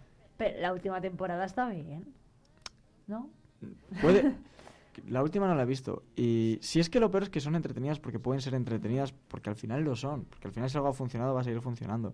El problema es que el encanto que tenía, el cómo estaba todo bien pensado, cómo estaba todo tan hilado, cada detalle, que, joder, cuando lo estabas viendo pensabas, "Joder, esa, esa pensa en todo. Mm, Es que eso ya, ya no hay margen para que te sorprenda. O sea, se tiene que hacer demasiado, demasiado bien, casi rozando la perfección, para que algo te sorprenda después de repetirlo tantas veces. Por cierto, que va a haber spin-off ahora que hablamos de la Casa de Papel de Berlín. De Berlín se está haciendo serie o película, no recuerdo ahora. Diría que es serie, ahora me Sí, pillas. ¿verdad? De todas formas, ese es, ese es otro tema, porque el tema de hacer un spin-off o precuelas, Es que secuelas... es otra forma de alargar la claro, historia. la estás alargando, Cada pero la estás alargando más. bien. Pero la estás alargando bien porque al final estás jugando con otra línea temporal, lo que estás abordando es el contexto. Puedes, hombre, si quieres hacer un spin-off y al final la vida de Berlín va a ser otro atraco, pues hombre, a lo mejor quizá te estás repitiendo un poco. Pero si lo sabes hacer bien y sabes abordar bien la serie para que realmente se explique el contexto de un personaje imprescindible en la serie, pues oye, yo eh, ahí no me meto con que se pueda alargar más o que dentro de una misma historia puedan salir diferentes hilos. Vive la información con Vive Radio Palencia, con Irene Rodríguez.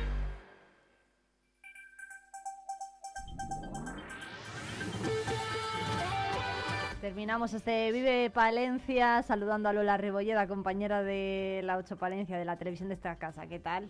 Buenas, eh, buenos días, buenas tardes iba a decir. Irene, buenos días, ¿cómo estás? Buenos días todavía. Eh, muchas eh, citas informativas que vamos a poder ampliar a partir de las 2 de la tarde en el informativo de la 8 Palencia, pero bueno, ¿por dónde podemos empezar? Venga, pues eh, muchos titulares, digo los eh, prioritarios, por ejemplo, que el equipo de gobierno del ayuntamiento no se plantea en ningún momento mover el mercadillo de los martes del Paseo de la Julia. La ordenanza no ha salido en comisión, eh, no será elevada al Pleno porque no consigue los eh, apoyos de la oposición por ese punto, porque no quieren mover el mercadillo del Paseo de la Julia. Dicen que la legislatura pasada ya el equipo de eh, gobierno de PP y Ciudadanos ya pidió un informe a tráfico y resolvió no moverlo, entonces no entienden por qué ahora ellos se tienen que cambiar de ubicación para lograr esos apoyos.